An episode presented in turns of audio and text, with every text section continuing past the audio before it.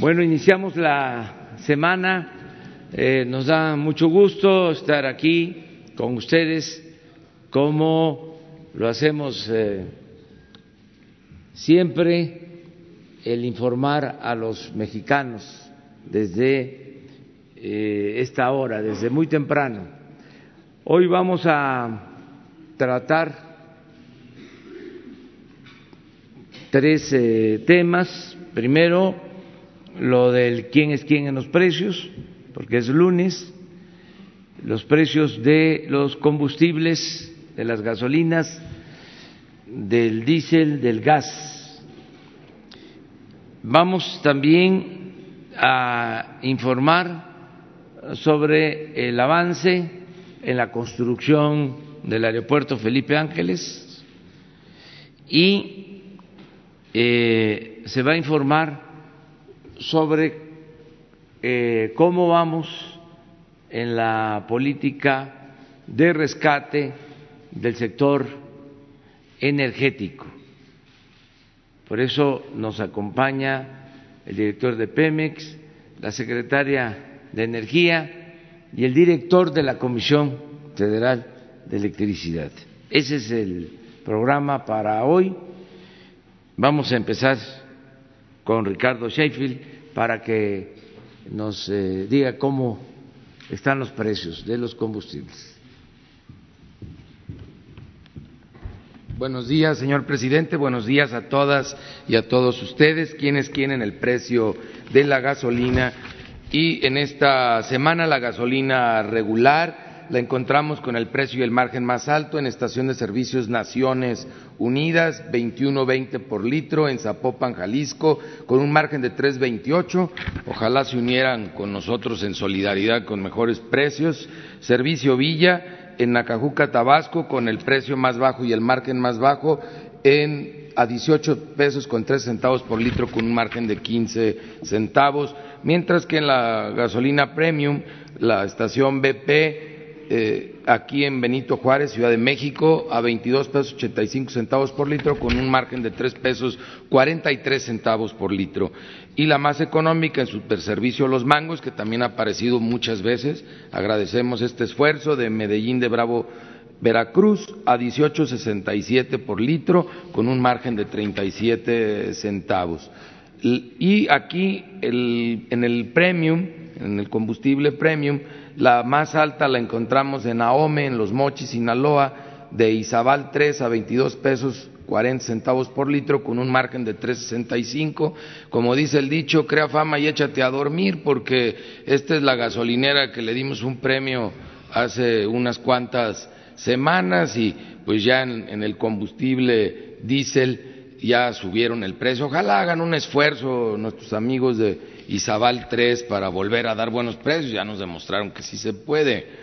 Y Consorcio Sari en Comacalco, Tabasco, tiene el más bajo en diésel, a 19.69 por litro, un margen de 15 centavos. En las marcas lo vemos muy similar a la semana pasada y antepasada. Los precios más altos, Chevron, Red Coarco, los más económicos, los encontramos en Full Gas, Golf y Lagas. Pasamos ahora al tema de verificación y en el tema de verificación de gasolineras atendimos 183 quejas, denuncias a través de la app, el 100% de ellas, 136 visitas o verificaciones. Como ustedes saben, hay algunas quejas o denuncias que van sobre la misma gasolinera. Incluso ahorita tenemos un caso en Yucatán que voy a exponer. Eh, inmovilizamos nueve bombas por no estar bien calibradas y tuvimos una negativa de verificación, fue en carburantes de Yucatán, en Puerto Progreso, Yucatán, y también en Yucatán, en el Cuyo, Yucatán, un grupo principalmente de pescadores eh, bloquearon una gasolinera de full gas en el Cuyo, Tizimín, municipio de Tizimín en Yucatán, y entonces nosotros acudimos a petición de este grupo importante de consumidores para quienes en particular el diésel es muy importante, y, al verificar los cuatro instrumentos de, medición eran cuatro bombas mangueras, las cuatro fueron inmovilizadas porque efectivamente, como lo habían percibido sus clientes, eh, no estaban dando litros, litros de, litro.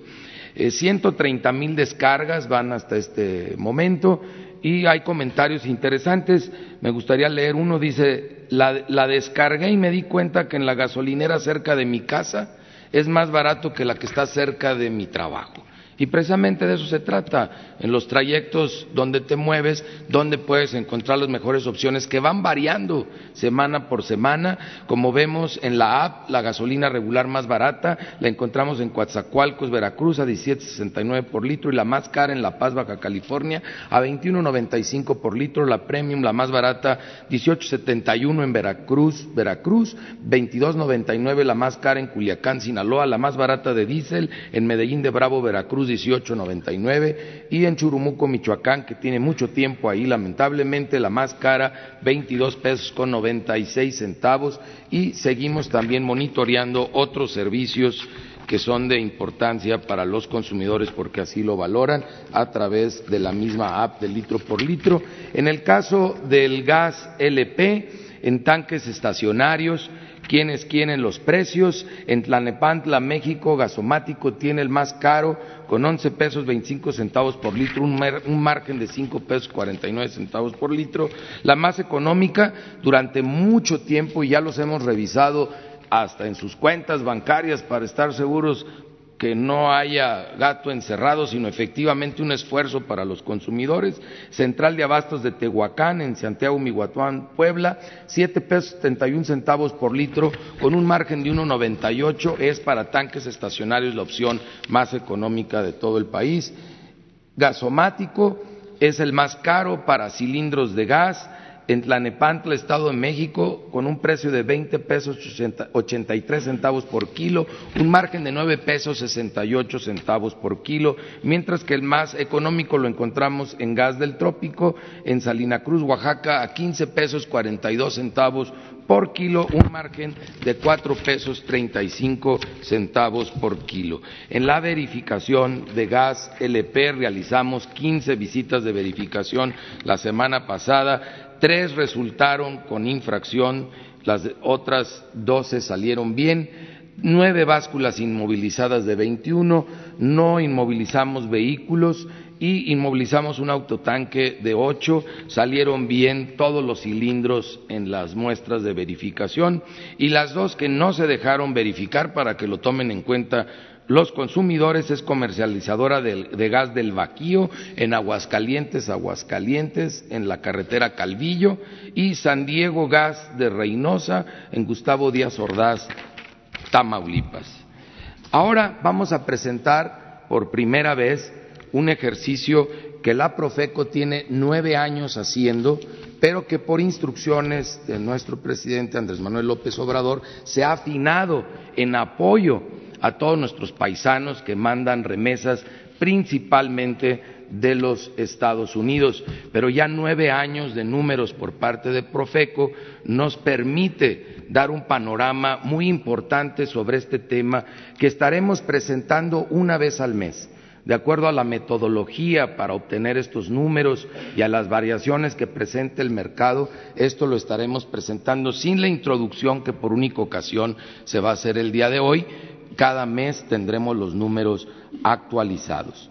Eh, en el año 2018 eh, nosotros recibimos en México 33.677 millones de dólares de nuestros paisanos, principalmente de los Estados Unidos. Se estima que este año se reciban 35.500 millones de dólares.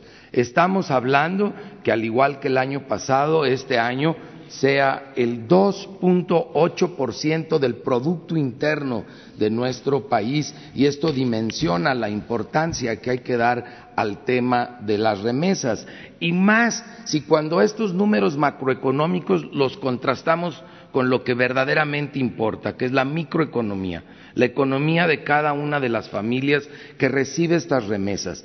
¿Quién recibe las remesas en México? Son principalmente las mamás las madres de los hombres y mujeres que están trabajando en los Estados Unidos son las receptoras de estas remesas y después de las mamás, las esposas. Mamás y esposas juntos representan el mayor porcentaje de recepción de estas remesas. ¿Y cuál es la remesa promedio? ¿Cuánto manda mensualmente cada uno de nuestros paisanos? Son 300 dólares al mes. Esa es la remesa promedio y por eso los estudios que presentamos los basamos en esa remesa promedio de 300 dólares. Y hay otros datos importantes que hemos obtenido a través de encuestar precisamente a quienes reciben y a quienes remiten estos recursos. Siete de cada diez utilizan ese dinero, esos 300 dólares mensuales, para pagar un inmueble. Principalmente autoconstrucción, un cuarto más para la casa, una ampliación de la cocina o de plano construir de cero una, una, vivienda. Esto quiere decir que aparte de lo que aportan al Producto Interno Bruto, generan empleo, porque siete de cada diez están generando empleo mediante la autoconstrucción principalmente. Sin embargo, vemos en los datos que hace falta un gran esfuerzo y eso es a lo que nos estaremos uniendo con el sector privado y otras áreas del gobierno federal para promover la bancarización de, estos recursos. Dos por ciento solamente tiene fondos de inversión, tres por ciento tiene acceso a préstamos, cinco por ciento tiene seguro de vida, seis por ciento tiene tarjeta de crédito y siete por ciento tiene el seguro de gastos médicos. Entonces ahí tenemos como país un reto muy importante para ir consolidando estas remesas a través de la formalización y bancarización, que eso no implica pagar impuestos, estamos hablando de 300 dólares al, al mes, eh, implica más bien darle formalidad y mayor respaldo a, a esas familias. 41.3% realiza la transferencia a través de vías electrónicas ¿Y qué es lo que toman en cuenta para mandar su dinero? 66.4% se fija en la rapidez de la transacción. ¿Qué tan rápido tiene mi mamá o mi esposa ese recurso? 12.7% en la facilidad del envío y qué tan lejos está el punto de recepción del envío allá en los Estados Unidos y aquí en México. ¿A dónde va mi mamá? ¿A dónde va mi esposa? a recoger ese recurso. Por eso ahí Banco del Bienestar tiene una oferta muy importante, está en los lugares eh, más cercanos a esas familias eh, en las zonas eh, con menos acceso a la banca formal. 7.1% busca la, la, flexibilidad en los horarios para el envío o la recepción del dinero. Para muchas mamás y esposas en México, es importante que se pueda ir el domingo a recoger ese, ese, recurso. ¿Qué nos vamos a estar fijando? ¿Cómo vamos a basar la medición de competitividad de los distintos medios para el envío de remesas? En dos factores. Un factor es el tipo de cambio y el otro es las comisiones. La comisión pues, suena muy lógico. ¿Cuánto me cobras por mandar el dinero? La comisión más baja o la comisión cero, como ha ofrecido eh, Banorte, como ha ofrecido Santander y otras instituciones, pues esa comisión cero ayuda. Pero también el otro factor es el tipo cambiario. viendo el promedio del tipo cambiario en nuestro país a través del Banco de México a lo largo del año, podemos ver que ha habido diferenciales. En un inicio, en, el en 1999, el diferencial con el tipo de cambio promedio del dólar era 12.6%. Sin embargo, en este año se estima que sea del 6.1%, pero ha llegado a estar por abajo del 5%. Por eso ojalá lleguemos a esos niveles como en el 2017, mientras que las comisiones ha sido un comportamiento un poco errático, pero ahorita tenemos un nivel mucho más competitivo que en el 99 que era 0.7% y estamos en 0.3%, pero con estos esfuerzos anunciados al señor presidente eh, de distintas instituciones bancarias y con el monitoreo mensual de este servicio estamos seguros que las comisiones van a bajar significativamente y van a mejorar los tipos de cambio. ¿Quiénes son los tres jugadores que hay por, por tipo de, jugador. Tenemos a los fintech. Las, fintech son empresas que están totalmente basadas en la tecnología de la información. Desde tu teléfono inteligente, desde tu computadora, realizas toda la, operación.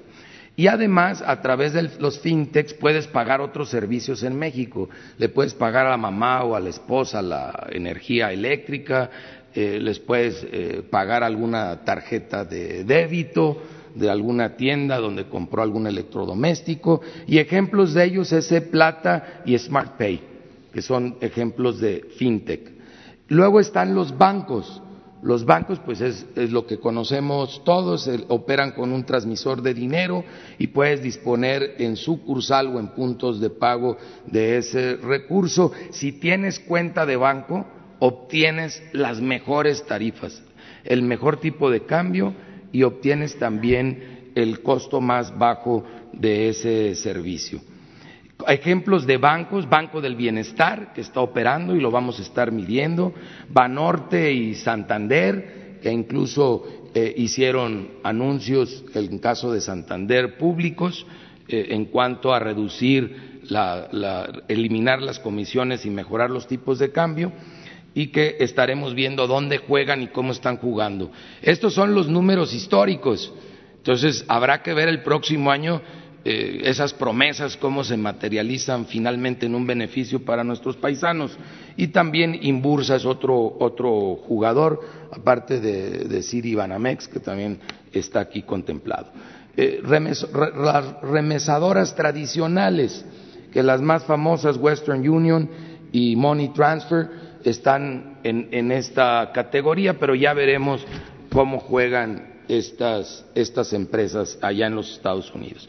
Dividimos los Estados Unidos en tres zonas, la costa Pacífico, la zona centro de los Estados Unidos y la costa este para ver las diferencias y así lo estaremos reportando.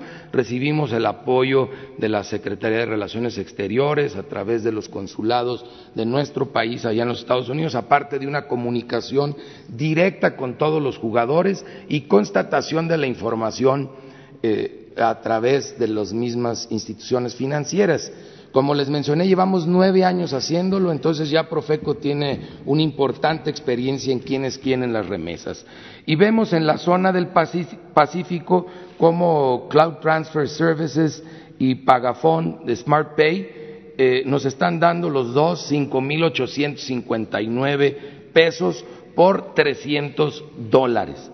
Ese es el, el, mejor rendimiento. Muy cerca de ellos estaba Norte y está Imbursa Banco del Bienestar, si tú tienes cuenta en Banco del Bienestar, y, conviene porque hay, hay, 400, más de 400 puntos eh, en lugares donde normalmente no había presencia de banca, eh, tú tienes 5.805 lo que recibes por 300 dólares si tienes cuenta bancaria con Banco del Bienestar. Y si no la tienes 5.799 y los que están en la orilla de la tabla nos da 5.786 pesos por 300 dólares MoneyGram y Western Union 5.687. El que menos nos da es Zoom 5.663. Esto en la costa del Pacífico. La costa del Pacífico son ciudades, para que sepan los paisanos, como Los Ángeles, Sacramento y San José.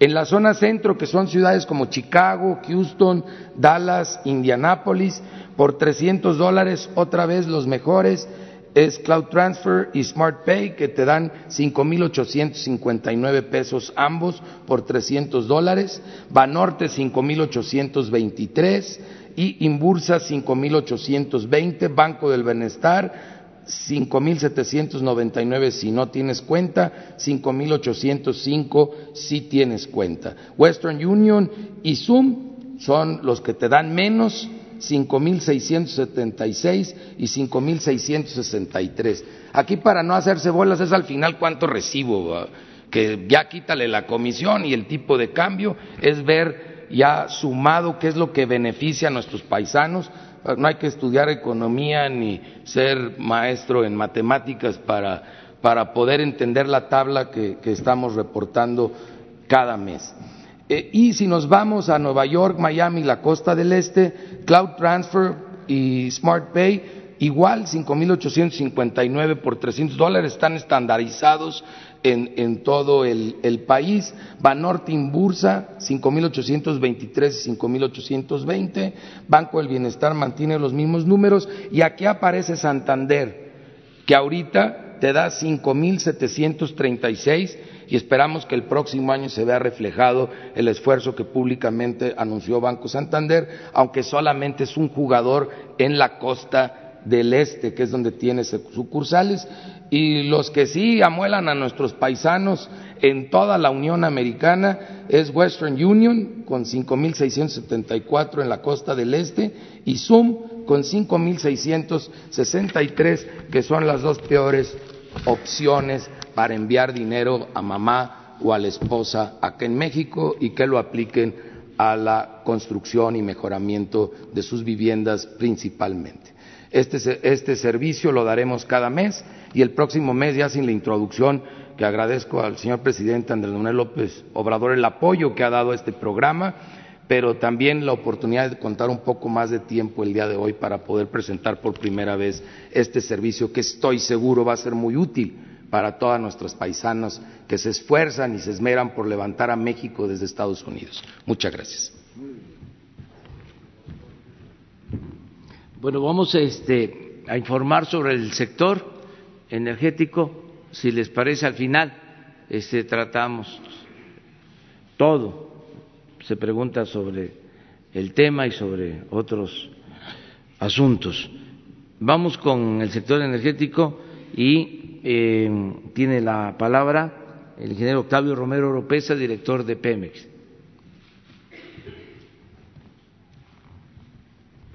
Gracias, presidente. Muy buenos días a todas y a todos. Pues les traemos la información del avance en el Plan Nacional de Hidrocarburos. ¿Cómo vamos al día de hoy? Si, me ayudan con la primera gráfica. Esta gráfica la hemos visto en otras ocasiones.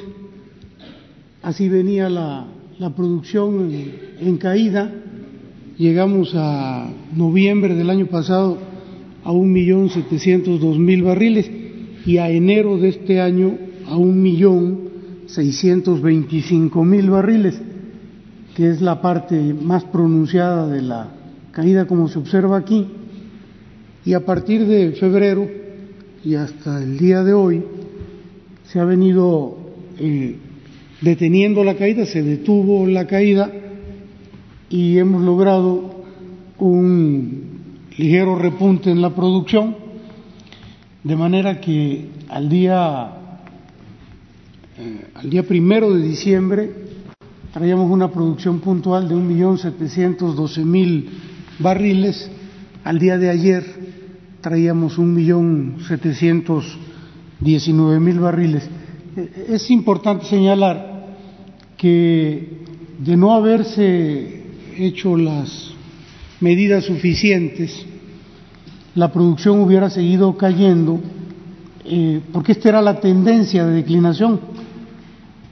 Si no se hubiese hecho nada, andaríamos en el orden de 1540. El esfuerzo implicó eh, revertir la tendencia de caída, estabilizar y el ligero repunte. La que sigue, por favor. Lo mismo ocurre con el gas. Eh, la mayor parte del gas que tenemos en el país es gas asociado. En la medida en que se produce más eh, aceite, también se produce más gas. Y aquí podemos eh, ver, cómo también venía la tendencia de caída en gas y cómo hemos estabilizado y logrado un ligero repunte. La, que sigue, por favor.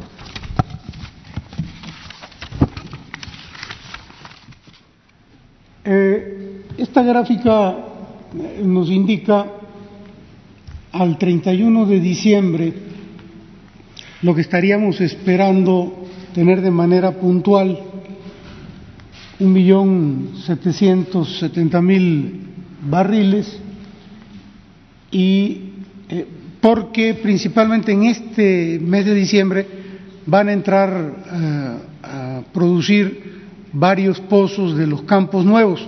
Ustedes recordarán que hemos hablado aquí de que en este año se está, entraron a desarrollo 20 nuevos campos. Una parte de esos campos entran en el mes de diciembre y por eso vemos aquí eh, este repunte en, en, la línea punteada. Estamos estimando llegar a, a 1.778.000 barriles y el restante de estos campos de este año entran en enero del próximo año, de manera que al 31 de enero del próximo año estaríamos esperando alrededor de 1.819.000 eh, barriles. Así es de que este, esta es la perspectiva que estamos viendo para los próximos días, próximas semanas. La que sigue, por favor. Bueno, este tema de incorporación de reservas también ya lo platicamos con ustedes en la ocasión pasada. Es muy importante. Una empresa petrolera debe tener reservas y en petróleos mexicanos durante muchos años no se incorporaron reservas. Esto es, eh, de las reservas que teníamos era más lo que se extraía, perdón, más lo que se extraía que lo que se incorporaba. Entonces nos íbamos comiendo el almacén. Entonces esto ocurrió durante alrededor de 15 años que no se incorporaron reservas y este año en reservas 3P, para, voy a tratar de, de explicar esto de las reservas. Hay tres tipos de reserva, la 3P, la 2P y la 1P. La reserva posible es la 3P, la probable es la 2P y la probada es la 1P. Esto se determina eh, a partir de los estudios sísmicos que indican dónde hay probabilidades de que haya hidrocarburo en el subsuelo. Una vez que se identifica ese posible yacimiento, se hace la perforación. Quien nos da con mucha certeza estas reservas es la perforación de los pozos exploratorios.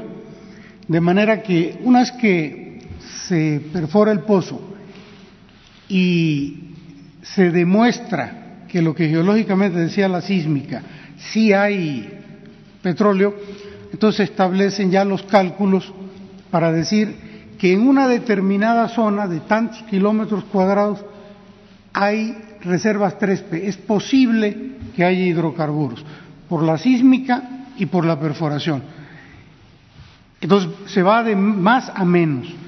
Posible que haya en tantos kilómetros cuadrados, probable que haya en tantos kilómetros cuadrados menos y probada en la zona de alrededor de donde se hizo el pozo exploratorio. Entonces, en reservas 3P, bueno, en todas las reservas, 3, 2 y 1, no se habían incorporado. Entonces, este año nosotros estamos estimando eh, incorporar 2.400 millones de barriles en reservas 3P, como se observa aquí en la, en la gráfica. La que sigue, por favor.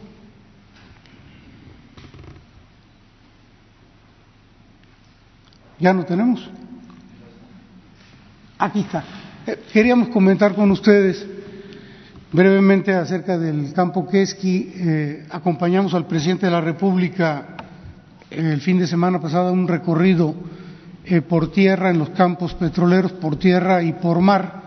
El viernes estuvimos en el campo Keski, ahí le informamos que un pozo exploratorio que tenía una expectativa eh, buena pero promedio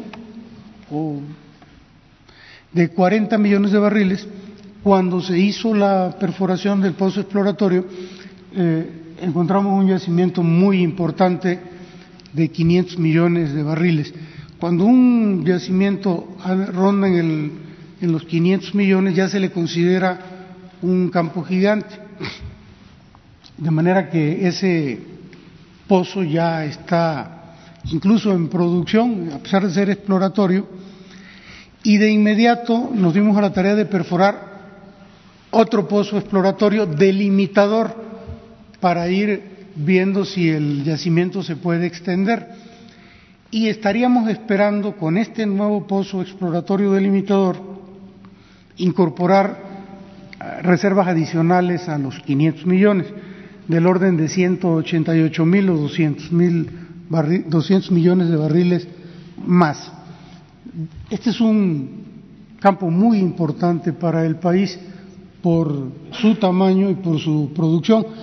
Ah, es muy importante señalar que este campo está muy cerca de infraestructura eh, que ya se tiene instalada, muy cerca de un campo que fue campeón productor en Tabasco, eh, se llama Jujote Minuacán, está muy cerca de baterías de separación de aceite y gas y muy cerca de los ductos para transportar eh, los hidrocarburos. Esto abarata muchísimo los costos de producción. Si lo comparamos con otros campos, por ejemplo, Tizón Norte tiene 70 millones, Paché tiene 97, Bricol 300, bueno, este es Keski. La que sigue, por favor. Eh, si nos vamos con, la, con el yacimiento de 500 millones, estaríamos esperando que en su pico máximo de producción en un par de años, eh, Keski estuviera dando alrededor de 110 mil barriles diarios. Si confirmamos los 188 o 200 millones adicionales, estaríamos en el orden de 135 mil barriles diarios de aceite y 400 millones de pies cúbicos de gas. Es realmente muy importante este campo. La que sigue, por favor. Bueno, estas son las reservas 1P. Esto es lo que ya sabemos que tenemos en la bodega.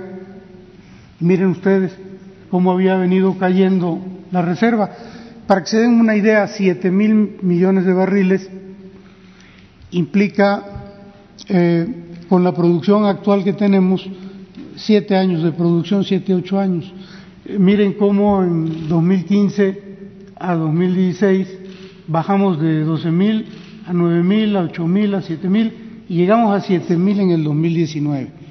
Nosotros pensamos incorporar 500 millones de, reserva 1P para este año. esto es muy importante, sobre todo para las calificadoras, ¿no? que ven mucho el tema de las reservas. La que sigue, por favor. ¿Ya son todas? Bueno, pues e, e, es cuanto, señor presidente. Muchas gracias.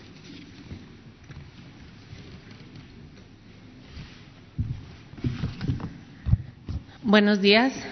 Buenos días, señor presidente. Voy a reportar sobre el proceso de refinación. Voy a iniciar eh, cómo vamos con las rehabilitaciones de las seis refinerías del Sistema Nacional de Refinación de Pemex. La que sigue.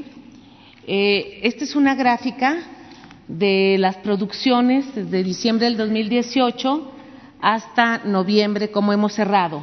Eh, pusimos una intermedia que fue en septiembre, cuando nosotros estuvimos aquí, reportamos que estábamos en proceso de 814 mil barriles por día. Exactamente el programa de rehabilitación eh, entra las plantas de proceso a partir de septiembre.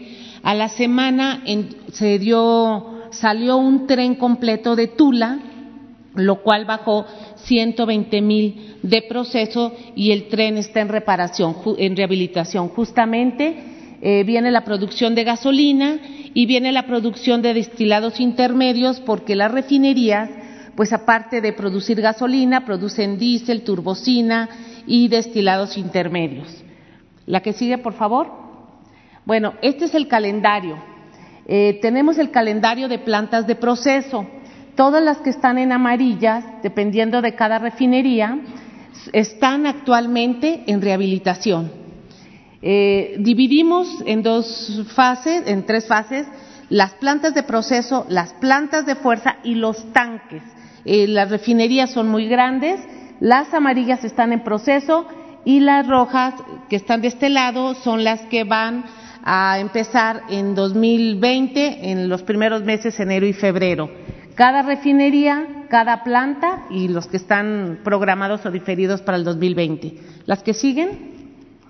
Estos son los tanques, lo que pasamos fueron este, plantas, estos son tanques, también cada refinería, una refinería si no tiene tanques disponibles no puede operar, tiene que tener tanques para el reposo del hidrocarburo y tanques para poder despachar eh, los intermedios que se almacenan y que entran a siguiente etapa de refinación. Eh, estos son los tanques y también tenemos ya programados para la primera semana, para los primeros meses, perdón, de enero y febrero. Están haciendo un trabajo pues eh, muy importante todos los trabajadores de Pemex. Adelante. Y esto es cómo vamos en cada refinería. Salina Cruz es la que se programó para tener más plantas en este año, Salina Cruz y Salamanca, que son las que están abajo, planta por planta, el color eh, azul es cómo se programó que tendríamos que ir en este momento, el rojo es cómo vamos. Y las plantas, las refinerías que están arriba, en la parte de arriba, son las que van a entrar con más plantas en enero y febrero a reparación. Eh, los hicimos así por, por cada refinería. La que sigue. Y este es el avance general de cada refinería. Como les dije, Salamanca y Salina Cruz son las que se programaron para que fueran más avanzadas. Llevamos un 60% de rehabilitación y esperamos cerrar el mes de diciembre con un incremento fuerte porque ya varias están terminando. Tula ya terminó dos tanques muy grandes, uno de 200 mil barriles que estaba programado aquí, lo acaba de terminar la semana pasada, y esperemos que a final de diciembre, como lo dijimos, podamos subir más carga de proceso, tal como eh, se programó desde eh, principios del año. Eh, eso es en cuanto a las rehabilitaciones. Y el siguiente reporte es un reporte que cada semana les estamos haciendo a ustedes por instrucciones del señor presidente para el reporte de cómo va eh, la refinería de Dos Bocas. Eh, este es el proyecto, va a procesar 340 mil barriles por día, eh, nos va a dar una producción de 170 mil barriles de gasolina. ¿La que sigue? Les comentamos que eran seis paquetes, es una obra compleja de construcción, son plantas, son tanques, es de ingeniería. En cada paquete, pues vamos midiendo cómo va la construcción, cómo va la licitación, cómo se va el financiamiento eh, y vamos puntualmente de acuerdo al programa. Eh, la tenemos que hacer en tres años y entonces vamos de acuerdo las licitaciones correspondientes, acero, concreto, etcétera. Entonces, este es un reporte de cómo vamos, donde van a estar las plantas de proceso prácticamente. ¿La que sigue? Y este es un avance del modelo electrónico tridimensional. ¿Qué quiere decir esto? Esto es, por ejemplo, esta planta combinada, pues, ya tenemos toda la ingeniería de detalle, el acomodo de tuberías, ya se hizo en forma tridimensional, no lo podemos armar si no tenemos toda la ingeniería. Esta es de las primeras plantas que se van a hacer, es de, de las más importantes porque es la entrada del crudo y es la separación eh, tenemos otra planta también, la que sigue, que es la de coquización. Eh, también ya está, ya está lista para pues, empezar a la construcción al armado. Entonces, hemos ido avanzando en lo que es la ingeniería de detalle y en la ingeniería de construcción en todas las 23 plantas de proceso. Sería muy largo aquí y complejo tal vez para la gente que esté escuchando términos pues de construcción o químicos. Adelante. Y bueno, esta es una área, una vista del área y sobre todo pues este pasarles el video eh, que se les pasa cada semana sobre el avance de la construcción de la nueva refinería, señor presidente. Adelante el video.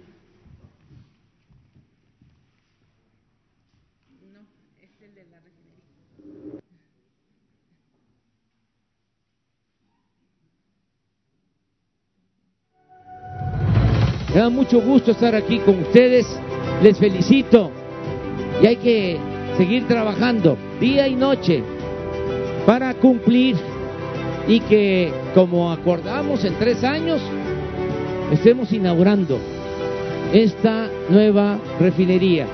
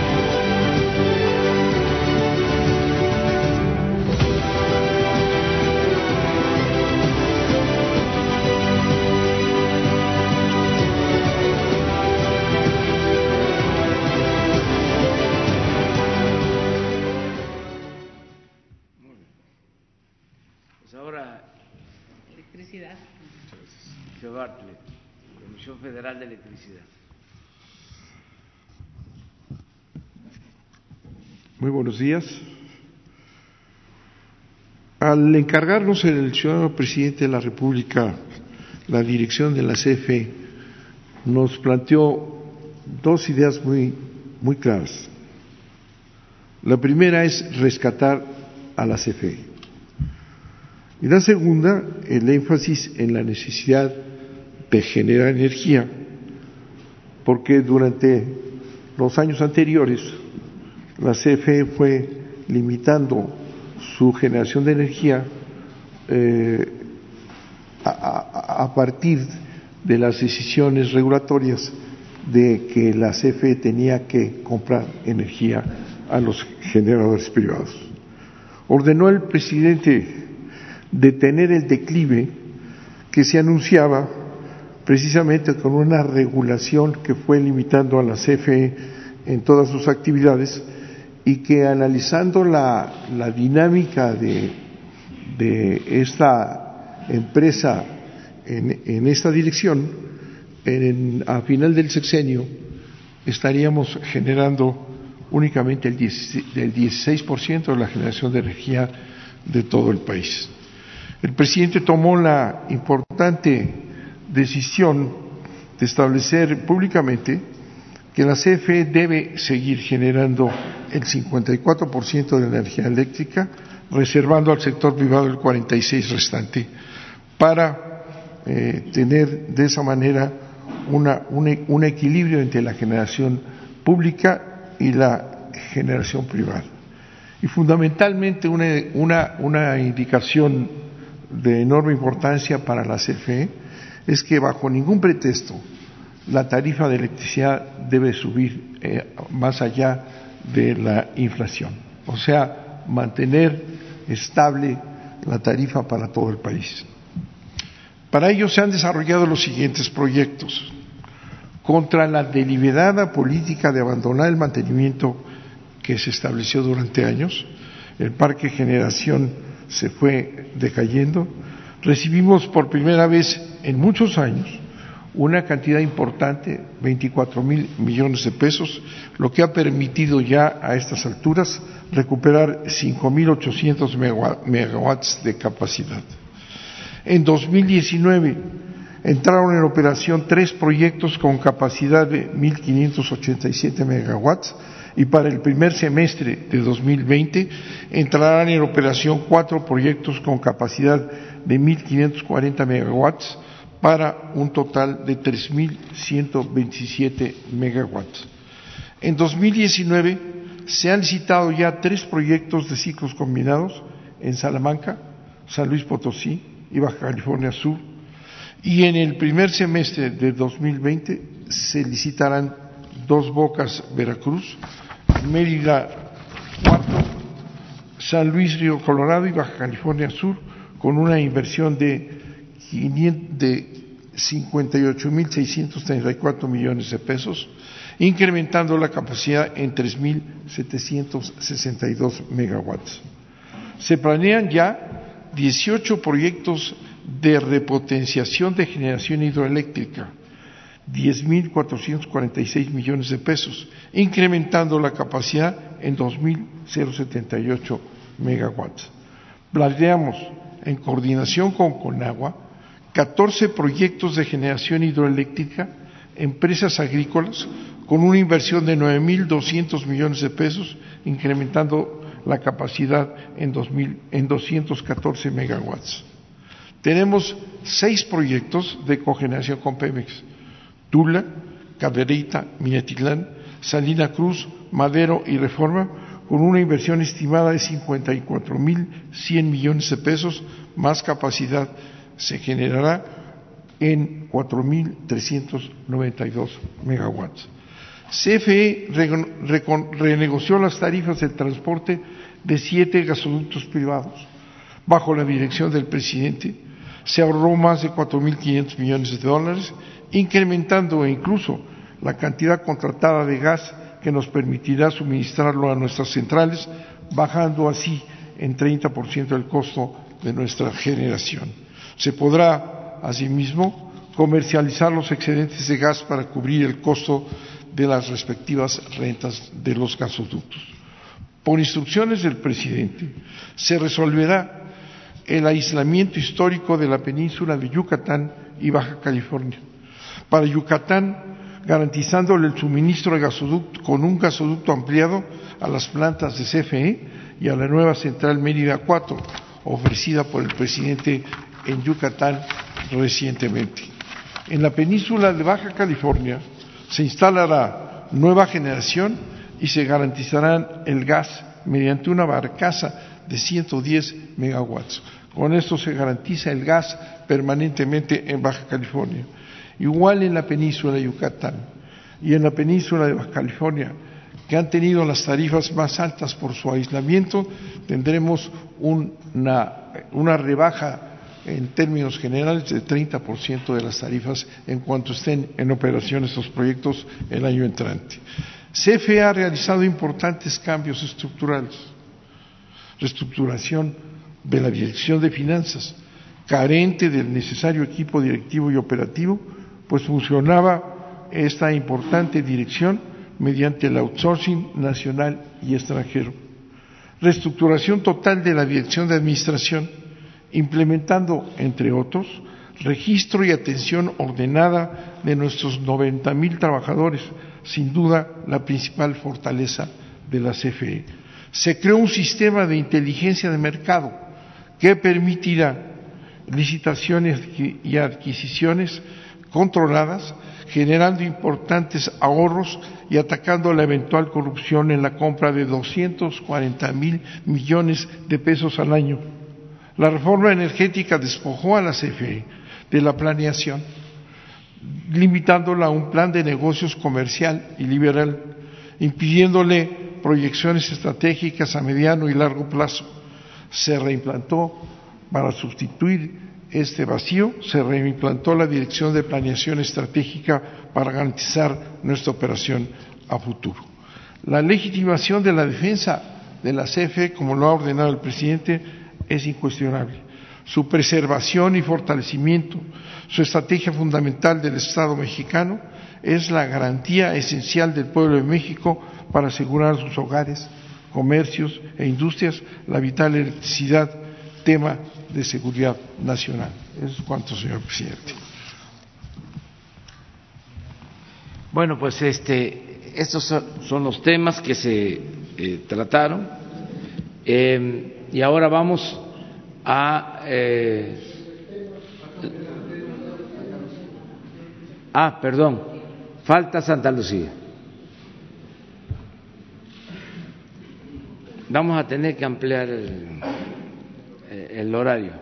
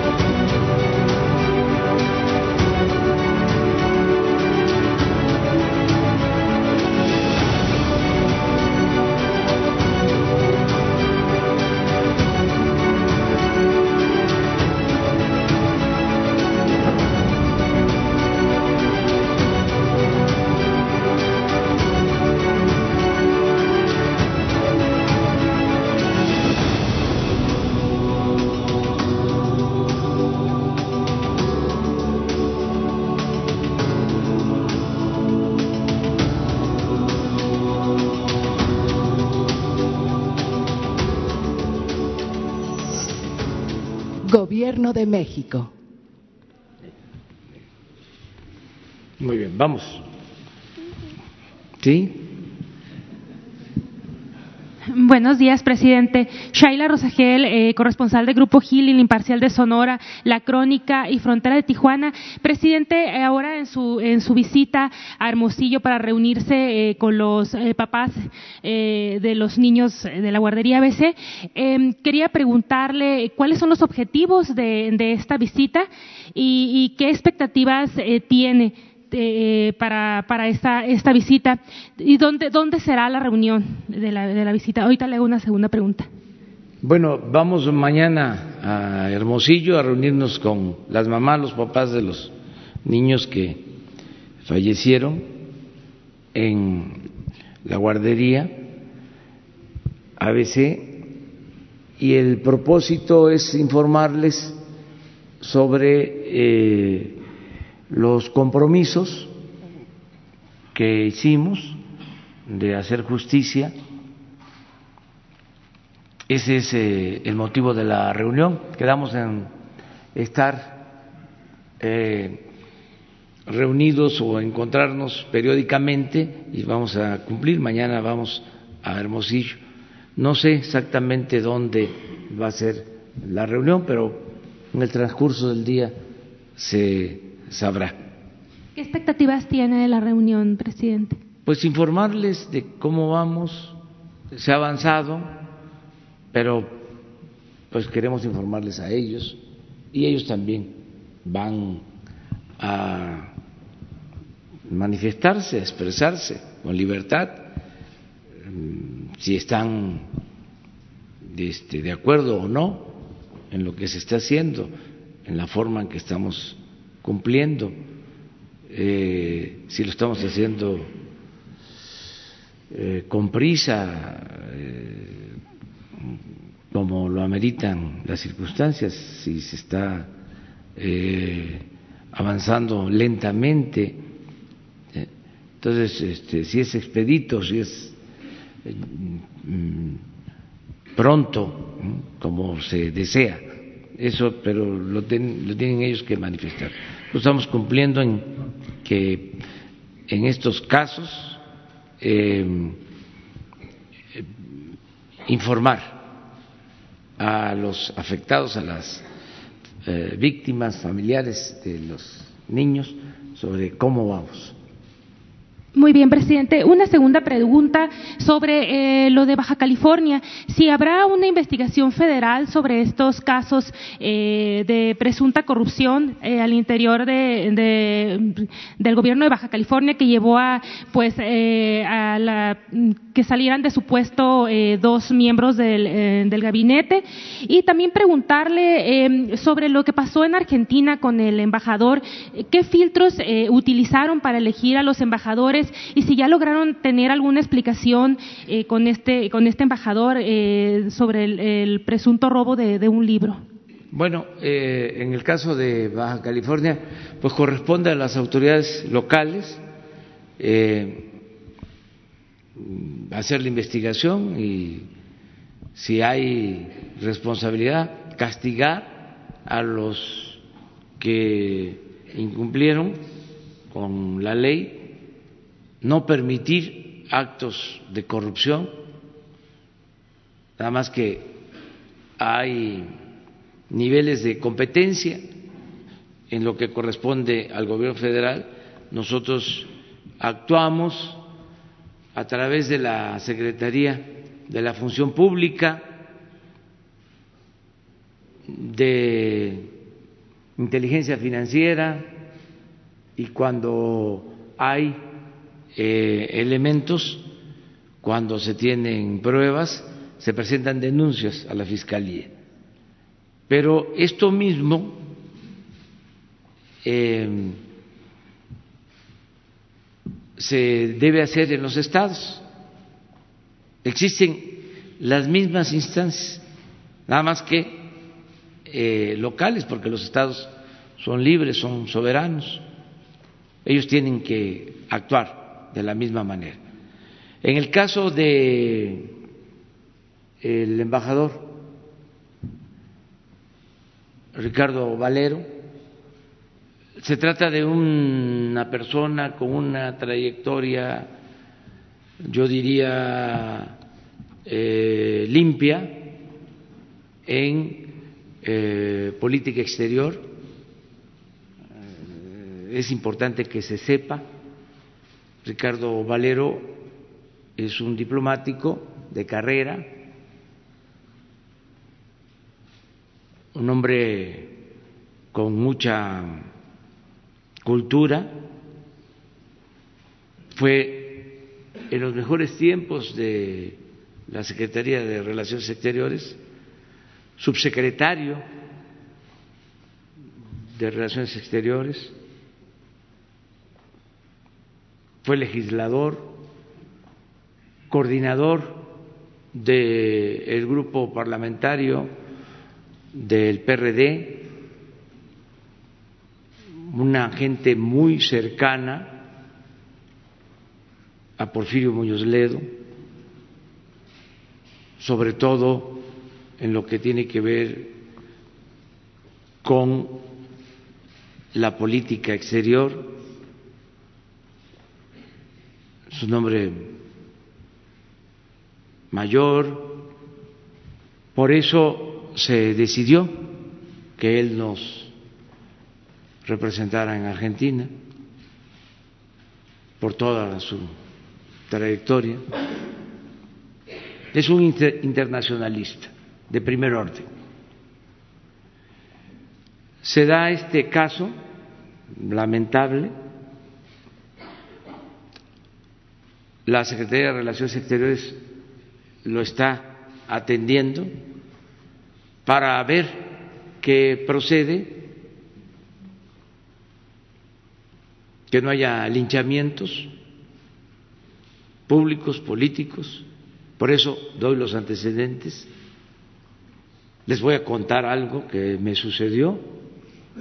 Una vez fui a la Gandhi, ya era yo jefe de gobierno, electo,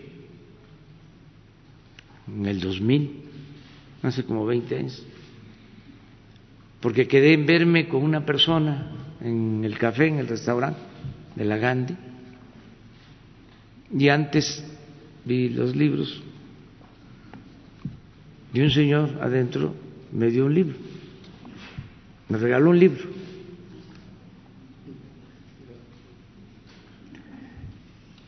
No llegó este el, invitado con el que me iba yo a, entrevistar. Ya me salí con el libro en la mano. Entonces me detuvieron, me pidieron que yo este, presentara la nota, ¿no? Entonces les dije, me lo acaban de dar, este, me lo regalaron, el libro. No, pues no lo puedo usted sacar, no, pues ahí está. Y ya me fui. Como a la semana regresé por la misma reunión, ahí en la Gante, y se enteró el dueño de la Gante Creo que ya falleció, señor. Y va y me ofrece disculpa y me lleva diez tomos de la historia de la Ciudad de México de Fernando Benítez como desagravio.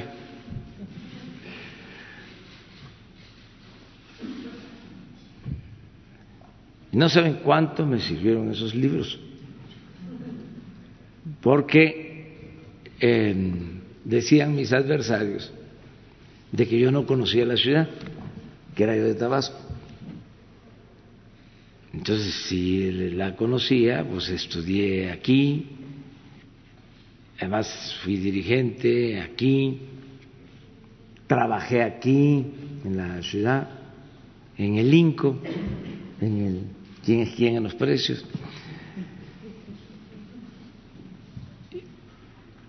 Pero de todas maneras me puse a leer los diez tomos, que los recomiendo, porque son extraordinarios. Libros es una investigación de primera desde la fundación de México de Tenochtitlan hasta los tiempos actuales, hasta los años 80. Entonces, tengo ese antecedente. Eh, también el maestro Santa María, un gran historiador, escritor, político, eh, escribió el libro o el diccionario de mexicanismos, que lo recomiendo también mucho. Y decía el maestro Santa María que este el que prestaba un libro, pues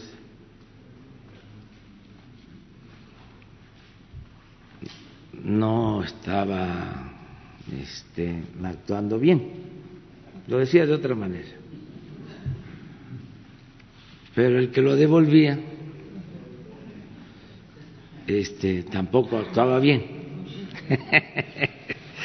Entonces, digo todo esto para que pues se trate el asunto en su dimensión, eh, no se afecte, no se este, destruya eh,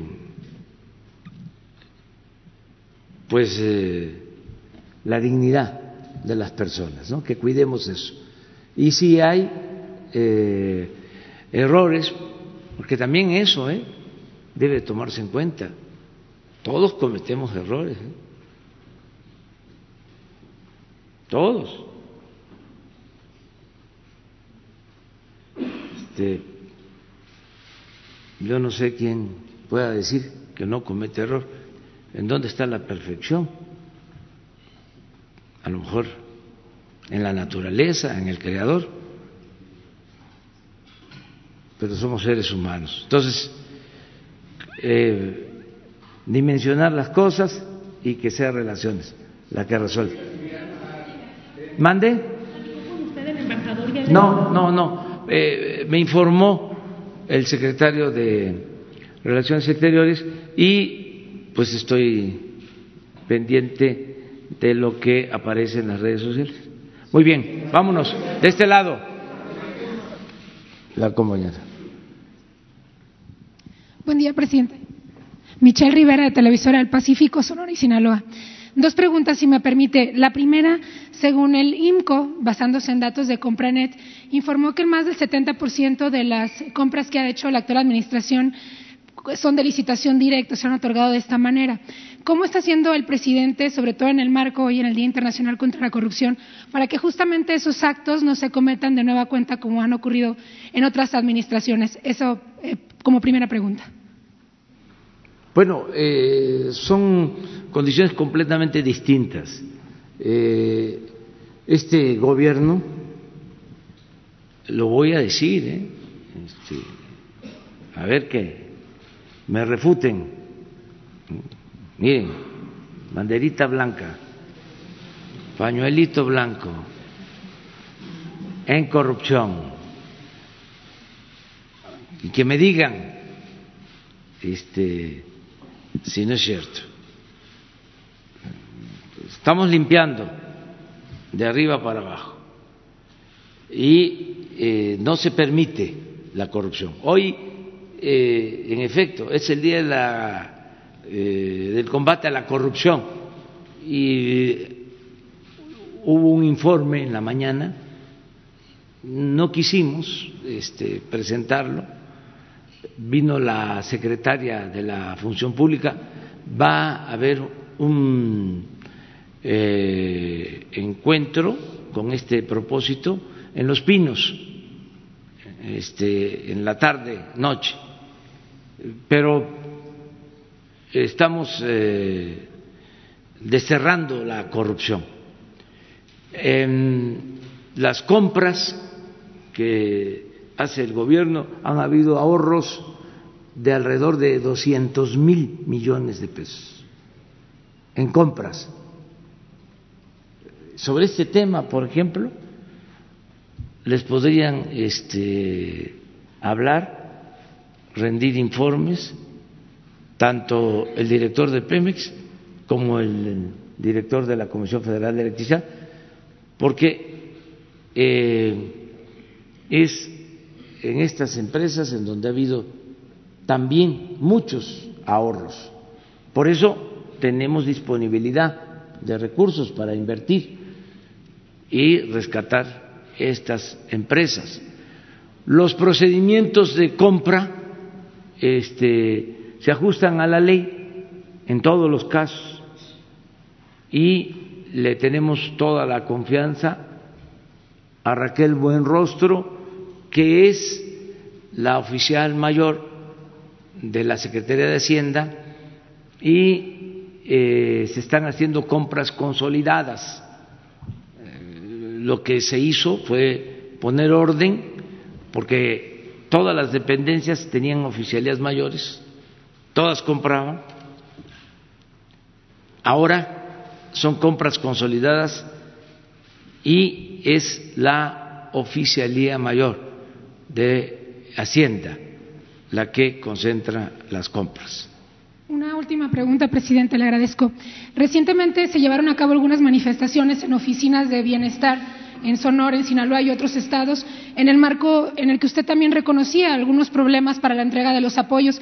¿Qué respuesta o mensaje le enviaría a esas personas que incluso cuando cambió la administración han batallado para actualizarse en el nuevo esquema y que no han recibido desde hace un año pues, los apoyos en todos los rubros, eh, desde jóvenes, adultos mayores y sobre todo las becas para los jóvenes? Gracias. Ya se está regularizando ha llevado tiempo porque no existía eh, un mecanismo así.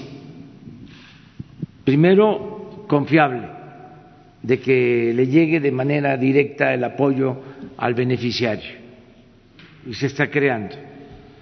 Segundo, eh, no se tenía eh, una organización, una estructura tan grande eh, como lo amerita el, monto que se está distribuyendo.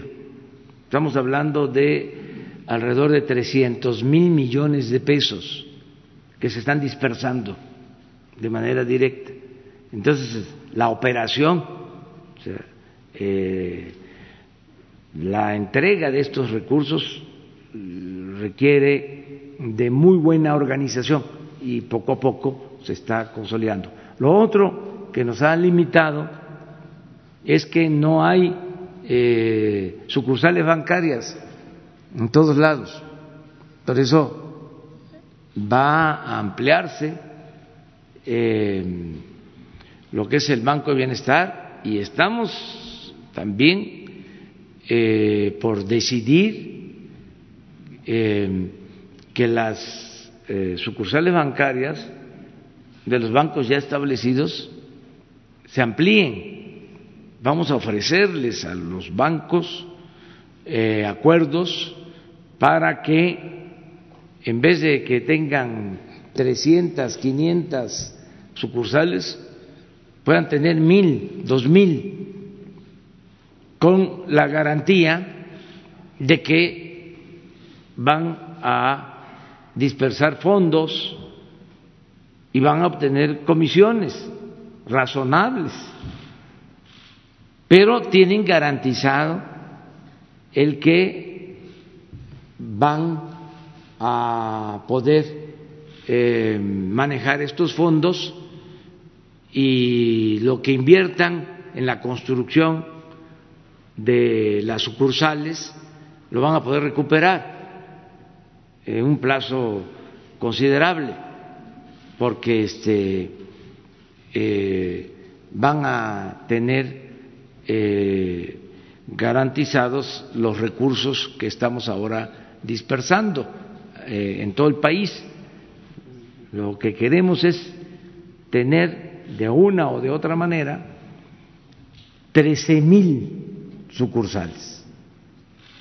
O sea, pasar de eh, 1.500 en total a 13 mil.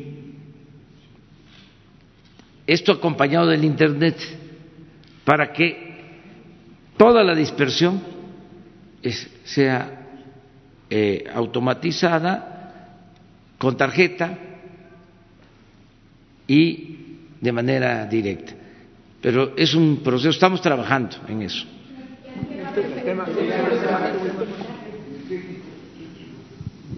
Gracias, señor presidente. Sandra Aguilera, del Grupo Alarza Comunicaciones. Señor presidente, hace unos meses hicimos una denuncia de la ingeniera Daniela Dilong acerca del huachicoleo en Tabasco y de plazas clonadas. Eh, todo empezó porque mataron a su amiga Alma Díaz. Eh, hizo la denuncia porque ella la, la levantaron y la querían matar también. Sin embargo, bueno, usted dio la instrucción de que la recibiera directamente el ingeniero Octavio, que me imagino que no, este, no le ha llegado la, información, y eh, yo hablé haciendo, haciendo un poquito lo que usted nos había dicho, el contacto con comunicación social y nos dio la cita para que la recibiera eh, el director de logística, Emilio González del Villar sin embargo, la dejó plantada, ella traía toda la información, eh, toda la gente de, gobernación la recibió, la han tratado muy bien, la FGR, etcétera. Sin embargo, no la han reubicado en otro estado. Mataron a su testigo y hace unas semanas mataron a su prometido. Ella está muy preocupada porque ya la, la han tratado de secuestrar otras ocasiones y la quieren matar. Entonces, ruega a ustedes la puedan apoyar porque ella ha dado la información para la 4T. Y bueno, pide a ver si es posible que la secretaria Anale se la lleve con ella.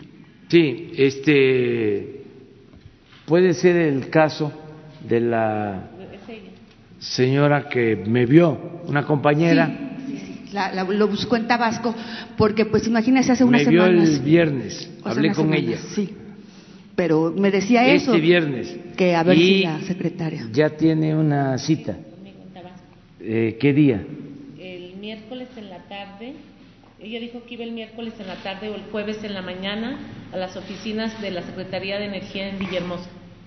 a ver, para, para, que escuchen. Sí. Y que escuche ella. Sí, eh, la, la atendimos el viernes que empezó la gira en el sureste eh, ella está en Tabasco, quedó que iba el miércoles en la tarde o el jueves en la mañana a, las oficinas de la Secretaría de Energía en Villahermosa y la voy a atender directamente. Ya hablé con el director, él sabe del caso y va a estar incluso una persona de nosotros del jurídico. Muchísimas gracias. Y por otro lado, bueno, aprovechando que están aquí, tenemos una denuncia también para ustedes, donde supuestamente líderes sindicales de campos terrestres dieron la orden de quitar las tuberías, perforan con, con máquinas en el día, cortan por la noche el ducto trasladándolas en remolques, en específico en Samaria, con el líder eh, de la sección 48 y el administrador Donaldo Leiva. Eh, esto lo revenden a Pemex para los nuevos ductos que desembocarán en cabezales de los nuevos pozos de dos bocas. Se tiene toda la, todo documentado para hacérselos llegar. Muy bien, nos entrega la información. Gracias. Nada más que este ya se acabó la corrupción, o sea, eso era antes. Estamos ahora eh, muy pendientes todos los trabajadores de petróleo, eh, todos los trabajadores eh, petroleros están ayudando. Estuvimos tres días de gira, viernes, sábado y domingo, en tierra, en plataformas, y los trabajadores de petróleo, los técnicos, todos eh, están ayudando, trabajando para el rescate de Pemex. Y esto implica no permitir la corrupción, cero corrupción. De todas maneras, vamos a tener esta información.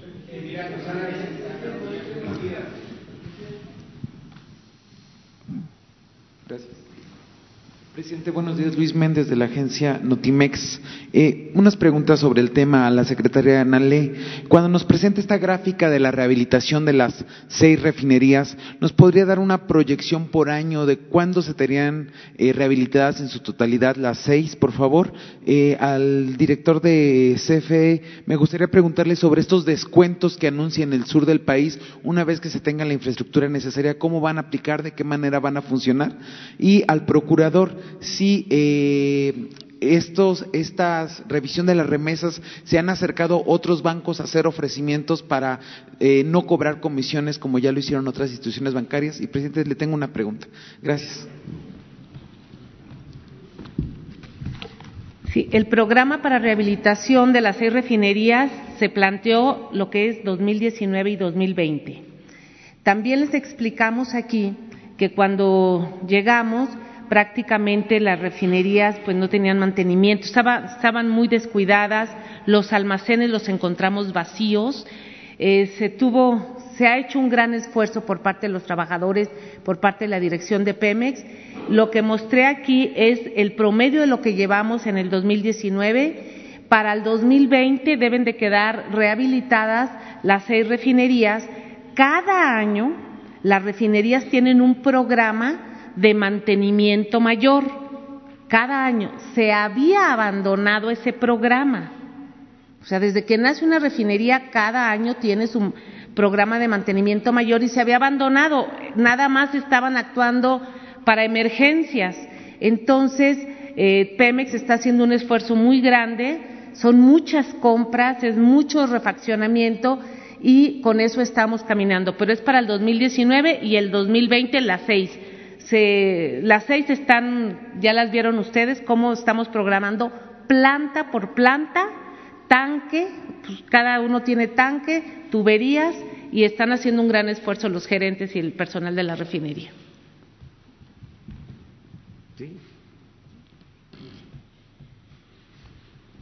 Bueno, respecto a, a la baja en el costo de la generación de electricidad, que es a la que se refiere, yo quisiera comentar lo siguiente.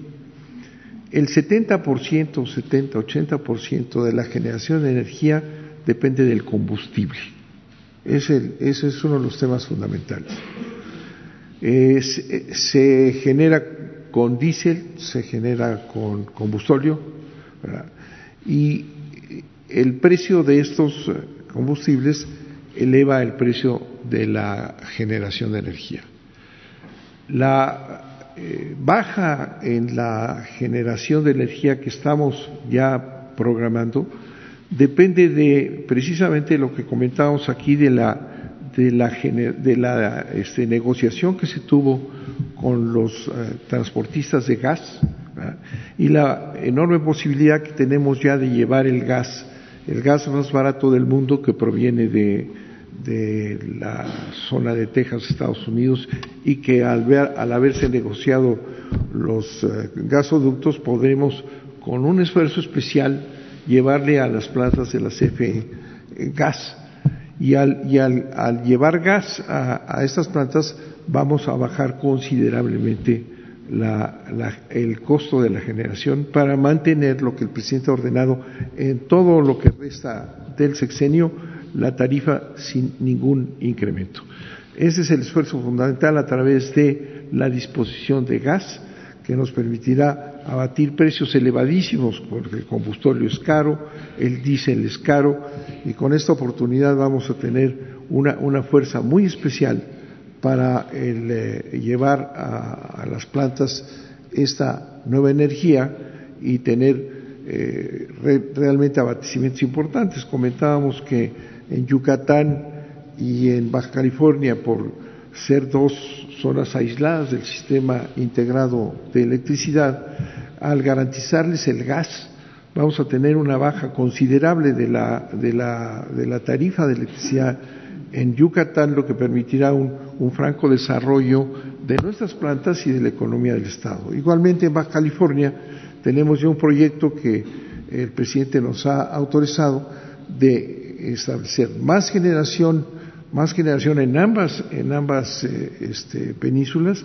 pero además garantizarles el gas. En la península de Baja California vamos a, llevar el gas de manera continua a través de la compra de una barcaza, que es una, una, este, un ciclo combinado que permitirá generar una importante cantidad de electricidad y, tendrá, y, permitirá eh, proveer de gas a Baja California igual que a Yucatán. Este es el, eh, proyecto que se tiene en, en relación con las tarifas. Muchas gracias.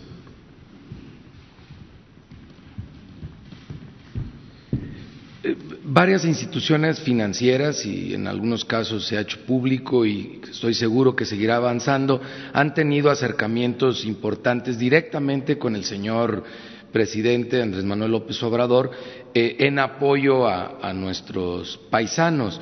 Nosotros como institución, apoyándonos en otras entidades del gobierno federal, mantenemos esa comunicación, en muchos casos directamente con las instituciones financieras quienes cuando el señor presidente anunció este quién es quién en las remesas, eh, tuvieron un acercamiento directo y una gran disposición. Conforme algunos bancos vayan siendo más importantes jugadores en este mercado, los iremos también nosotros señalando de manera muy puntual. En Estados Unidos tenemos la comunicación a través de los consulados para hacer eh, trabajos de verificación, pero también una estrecha comunicación con los grupos y clubes de, paisanos, de migrantes en toda la Unión Americana. Y acá en México estamos poniendo especial énfasis en las zonas suburbanas y comunidades rurales de los estados que son los principales receptores de estos, de estos recursos, dónde viven esas mamás y esas esposas. Pero sí, conforme jueguen un papel importante o ofrezcan condiciones también eh, diferenciadas para nuestros paisanos, iremos enfatizando el papel de estas distintas instituciones financieras. El gran reto es generar la confianza para bancarizar a muchos de nuestros paisanos, que vean que el tema de la bancarización no tiene incidencia en el tema migratorio, que, no tengan miedo por cuestiones migratorias de bancarizar. Y eso es algo que se va a ir logrando paulatinamente. Presidente, y solo nada más preguntarle, eh, ayer ya el canciller explicaba sobre el TEMEC, pero a mí me gustaría preguntarle, presidente, ¿qué tanto estado su gobierno dispuesto a ceder para lograr este acuerdo comercial y cuál sería la estrategia de su gobierno ante una posible cancelación del tratado. Gracias. Bueno, este, ayer se hizo una consulta con eh, los senadores de nuestro país.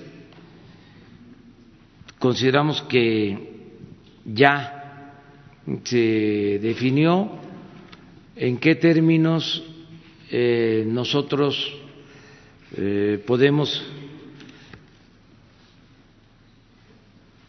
ratificar el tratado. Mm, ya se concluyeron las negociaciones y como lo acordamos, se eh, puso a consideración de los eh, representantes eh, en el Senado de todas las fuerzas políticas, de todas las organizaciones políticas, lo que nosotros, el Ejecutivo, puede aceptar en lo que sería una especie de adendum. Eh, un complemento a lo que ya eh, se acordó en el Senado eh, mexicano. Em, fueron planteamientos que eh, hizo el Partido em, Demócrata y también el Partido Republicano, pero fundamentalmente el Partido Demócrata con lo laboral, el asunto laboral. Hablábamos, por ejemplo, de que querían eh, mandar inspectores para el cumplimiento de acuerdos y de la ley laboral. Entonces, eso eh, se modificó y se llegó al acuerdo inicial de que haya paneles, es decir, que si hay eh, una diferencia, eh, México proponga a un experto, Estados Unidos a otro y un tercero, y que esto aplique eh, para los dos países. Es decir, que así como ellos pueden em, hacer un cuestionamiento sobre la situación laboral en México, que lo podamos hacer nosotros sobre la situación laboral en Estados Unidos. Eh, eso, eh, entre otras cosas, fueron las que se trataron. Eh, tengo el informe de que se aceptó por parte nuestra, nuestro negociador Jesús Seade hizo un gran trabajo. Lo mismo representantes del sector privado de México, que estuvieron pendientes, y eh, también defensores de los derechos de los trabajadores. Al final, como les decía, ayer una reunión con los senadores de todas las expresiones de todas las organizaciones y ellos eh, aprobaron eh, lo eh, definido hasta ahora por nosotros. Y ya estamos nada más en espera de que resuelvan en Estados Unidos. Ya nosotros, como la vez pasada, eh, decidimos pronto. Ya nada más es un asunto de eh, los diputados de Estados Unidos y los legisladores también de Canadá, pero ya nosotros ya avanzamos, claro, vendría la parte de eh, la formalización, donde el Senado de México tiene que eh, aprobar en definitiva. Sin embargo, se hizo ayer ya la consulta aunque nosotros tenemos la facultad de aceptar acuerdos, de todas maneras pusimos como procedimiento, definimos como procedimiento el que antes de que el Ejecutivo este, aprobara algo, se consultara al Senado de nuestro país.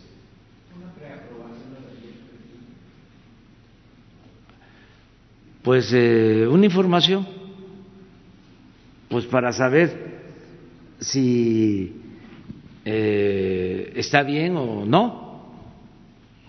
Y según me informan, eh, ellos están de acuerdo con estas condiciones si cambian, si vienen exigencias que no mm, se puedan cumplir por cuestiones económicas, comerciales o de principios, ya este, se informaría. Pero nosotros ya este, avanzamos.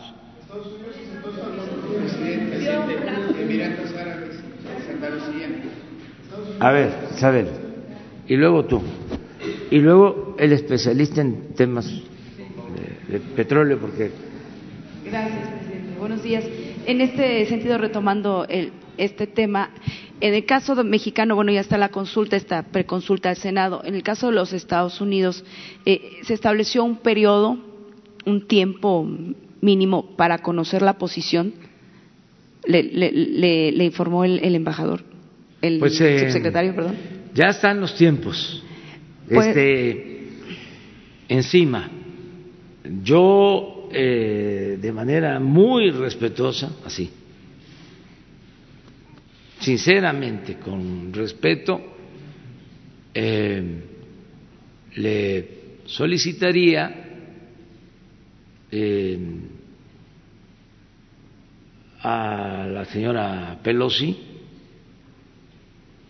que eh, se decida eh, sobre este tema. Ya nosotros hemos cumplido cabalmente y consideramos que es un buen acuerdo para nuestras naciones, muy conveniente para el pueblo de Estados Unidos, para el pueblo de Canadá y para el pueblo de México. Entonces, con mucho respeto, eh, pienso que ya es el momento, que es el tiempo eh, adecuado, conveniente. La política también es tiempo. Es el momento de tomar ya la decisión, porque de lo contrario,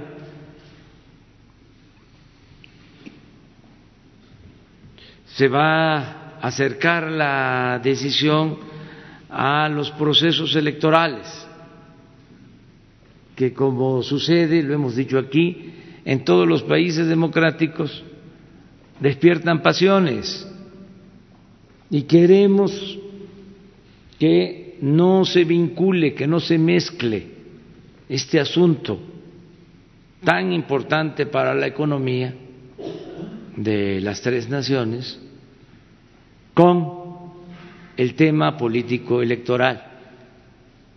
Lo digo muy respetuosamente. Yo estoy seguro de que eh, se está actuando en forma responsable y espero eh, pronto, muy pronto, En las próximas horas. pronto, muy pronto, eh, una decisión y espero que sea favorable. No, no, no. Es un llamado eh, cordial, respetuoso, a que eh, después de un año, de un poco más, Días, un año y días. este, ya se concluya esta etapa. Es el tiempo, es el momento, eh, se puede hacer. Y yo estoy optimista, muy optimista eh, de que podemos lograr este acuerdo. En, en el caso del embajador en, en Argentina, eh, ¿qué ha dicho el embajador en su defensa? Eh, a, a propósito de lo que usted dijo. No tengo ¿No? información, pero eh, va a ser este citado a la Secretaría de Relaciones y ahí va a dar su versión y se les va a escuchar con mucho respeto. Ya expliqué Por quién eso es se lo Ricardo pregunto. Valer. Porque justamente para, como usted dijo, no linchar, ¿no? Eh, en muchas ocasiones hay comportamientos que son este, patologías o manías, por eso se lo preguntaba en cuestión de la defensa. Pero no ha dicho nada de eso. No sé de qué se trata, pero sí amerita que se le escuche, es su derecho y además porque estoy hablando de una personalidad, este, conocido por muchos, o sea, eh, sobre todo por los que tienen más edad, por los veteranos. Finalmente, nada más, pues ya viene el Teletón, presidente. ¿Usted va a colaborar eh, el equivalente del porcentaje de su sueldo? ¿Va a ir? ¿Va a enviar un video? Entiendo que está de gira. Eh, ¿Cómo va a participar y qué le dice a la gente? Participar enviando un video, ya incluso lo grabé, este, se los voy a enviar porque voy a estar este, de gira, pero sí creo que es eh, una buena acción todo lo que sea para apoyar a personas con discapacidad, más cuando se trata de niñas, de niños, debe de eh, apoyarse. Independientemente eh, de quién lo haga, este, si nos gusta o no nos gusta, pensemos en el fin último, ¿no? que es que eh, las niñas, los niños tengan atención, tengan terapia, se trata de eh, centros de atención médica, de terapia para niñas, para niños, ya son creo 20, 22 años eh, que se ha venido haciendo, se han reunido fondos, existen esas instalaciones, les comentaba de que nosotros estamos atendiendo a cerca de 900 mil discapacitados, pobres, niñas, niños, con pensiones que se les están otorgando. Vamos a llegar a un millón de niñas, niños. Son siete millones de discapacitados en el país. Nosotros estamos dándole eh, atención preferente a niñas, niños pobres. Por eso es un millón. Eh, este año se ejercieron nueve mil cien millones. Para el año que viene aumenta cinco mil millones de pesos más, mm, catorce mil millones para este programa, pero es una pensión, es un apoyo que les llega, 2.550 pesos, ahora va a aumentar con la inflación, es un apoyo. No estamos atendiendo este, cómo se necesita la parte médica, porque eh, no hay las instalaciones en el gobierno suficientes de rehabilitación. Entonces, eh, si ellos tienen estas instalaciones, pues tenemos que ayudarlos. En este caso es pidiéndole a todos los que puedan hacerlo que voluntariamente cooperen, no eh, desacreditar nosotros esta acción. En una ocasión yo hablé del teletón, porque ahora están sacando lo que dije anteriormente.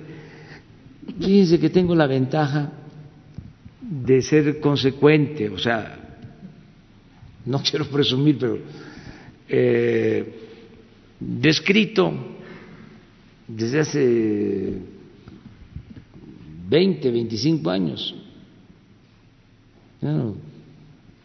escribí un libro en el 88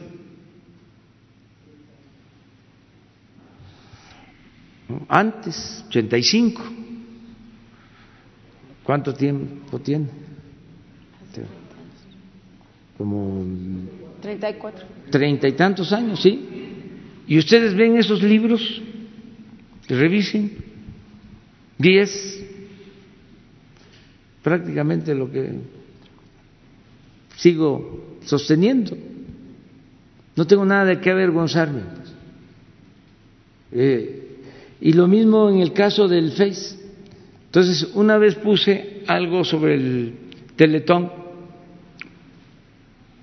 porque lo que nosotros entregábamos cuando fui jefe de gobierno a niñas, niños y a personas con discapacidad era superior a lo que recaudaba el Teletón.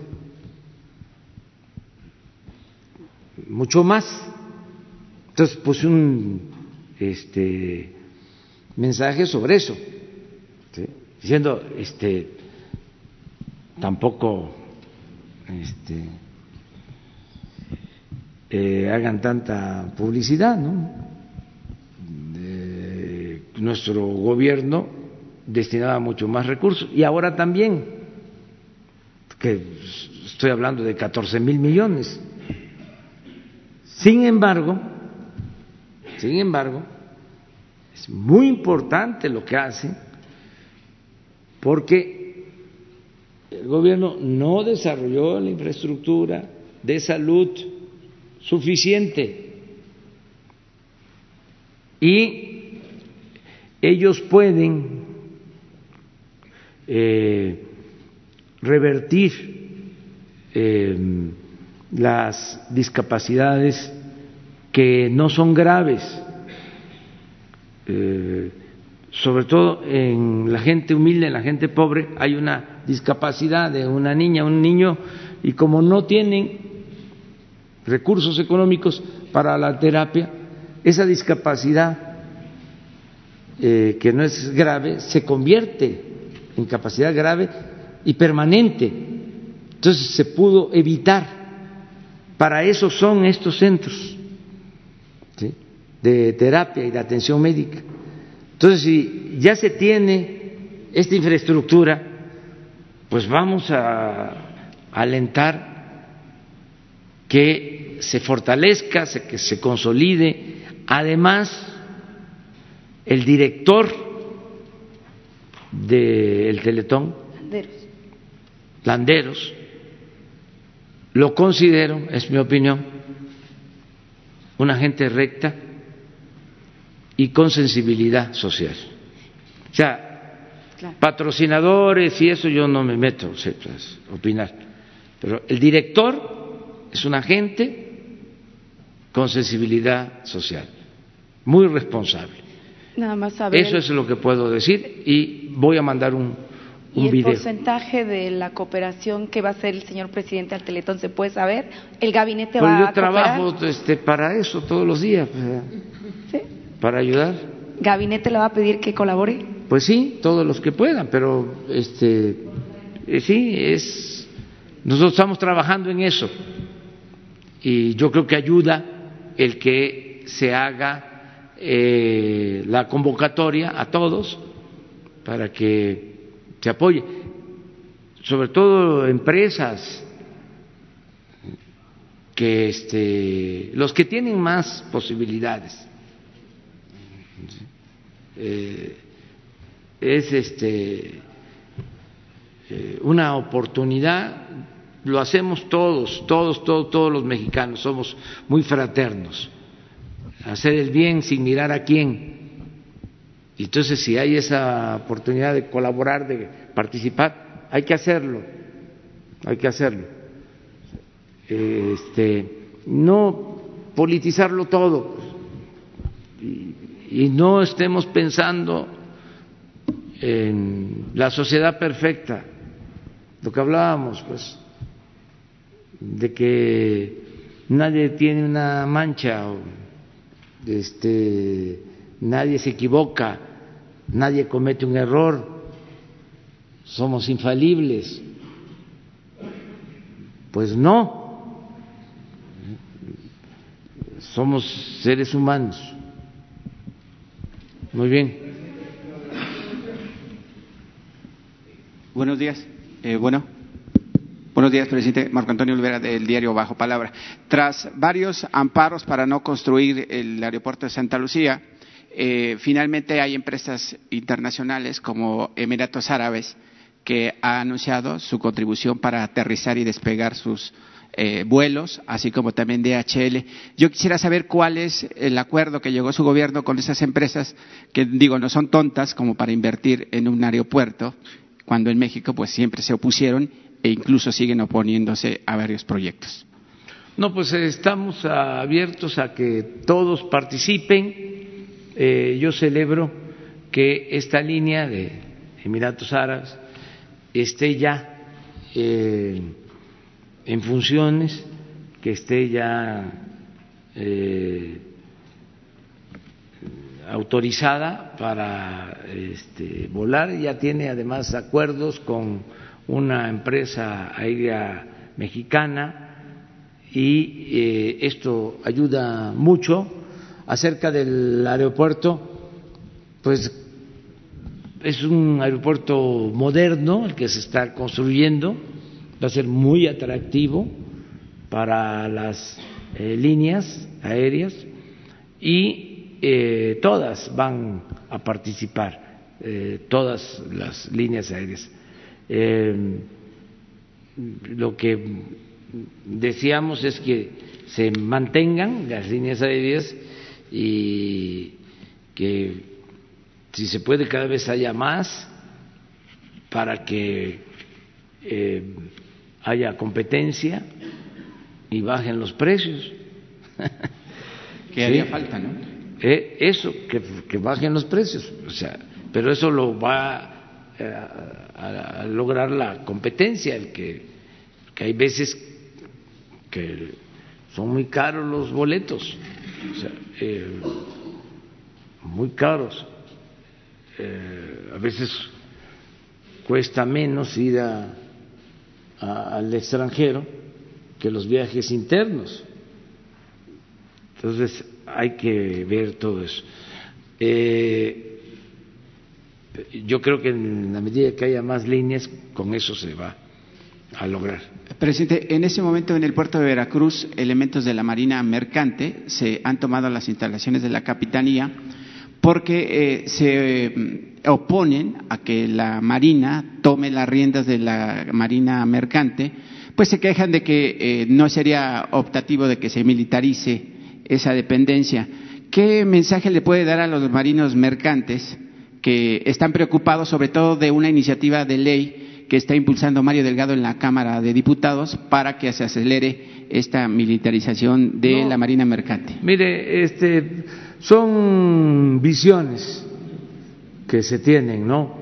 Eh, nosotros no es Mario Delgado, el Ejecutivo considera que el control de los puertos tiene que estar a cargo de la Secretaría de Marina.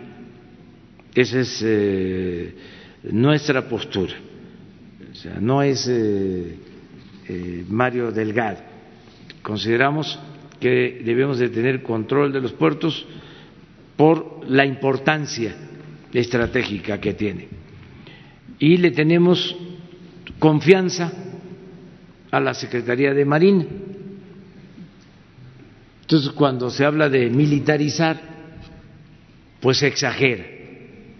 No es eso.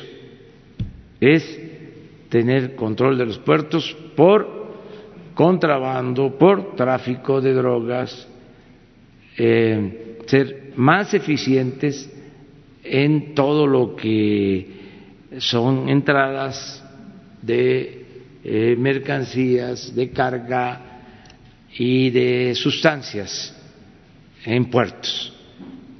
Eh, es como se está actuando en aduanas y como estamos actuando en todo. Eh, ¿Por qué se nos este, descompuso tanto Colima, que era un estado tranquilo? completamente tranquilo.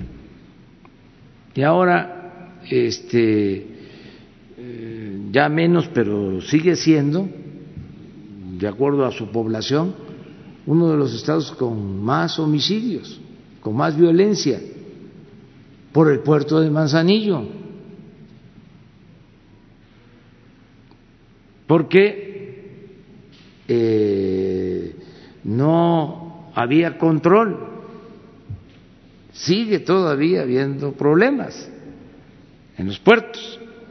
Entonces vamos a poner orden.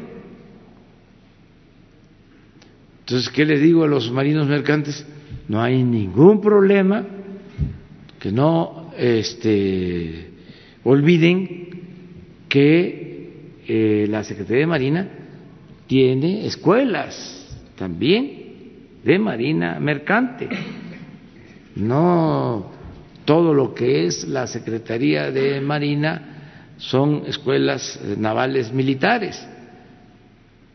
Eh, ellos capacitan, forman para la Marina Mercante. Eh, aprovecho para aclarar esto.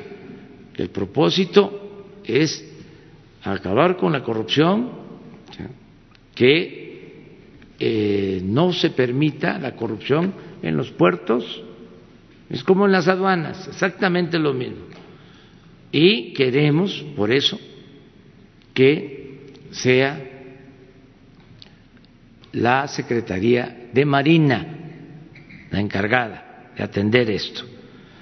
Eh, las eh, terminales o las APIs siguen estando a cargo de la Secretaría de Comunicaciones. Pero los puertos van a estar controlados, si así lo deciden los eh, legisladores y se aprueba nuestra iniciativa, eh, vamos a tener más control de los puertos, consideramos, con la Secretaría de Marina, porque tiene más elementos para cuidar eh, los puertos. Entonces los marinos mercantes no perderían sus puestos de trabajo, se unirían a la Marina. Sí, nada más lo que es la coordinación que ahora está a cargo de la Secretaría de Comunicaciones pasa a la Secretaría de Marina. Explicarles esto, pues, porque eh, se escucha militarización de los puertos. Este, pues no es así. Es control de los puertos con una institución que le tenemos confianza, que es la Secretaría de Marina. Que además especializada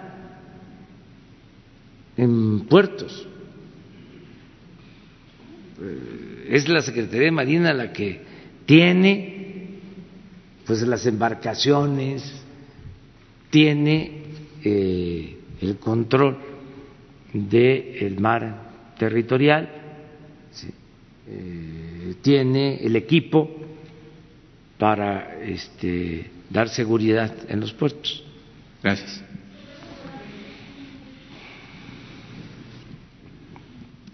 Buenos días, presidente de México, Carlos Pozos, reportero de la revista Petróleo y Energía. Buenos días a quienes nos ven y nos escuchan.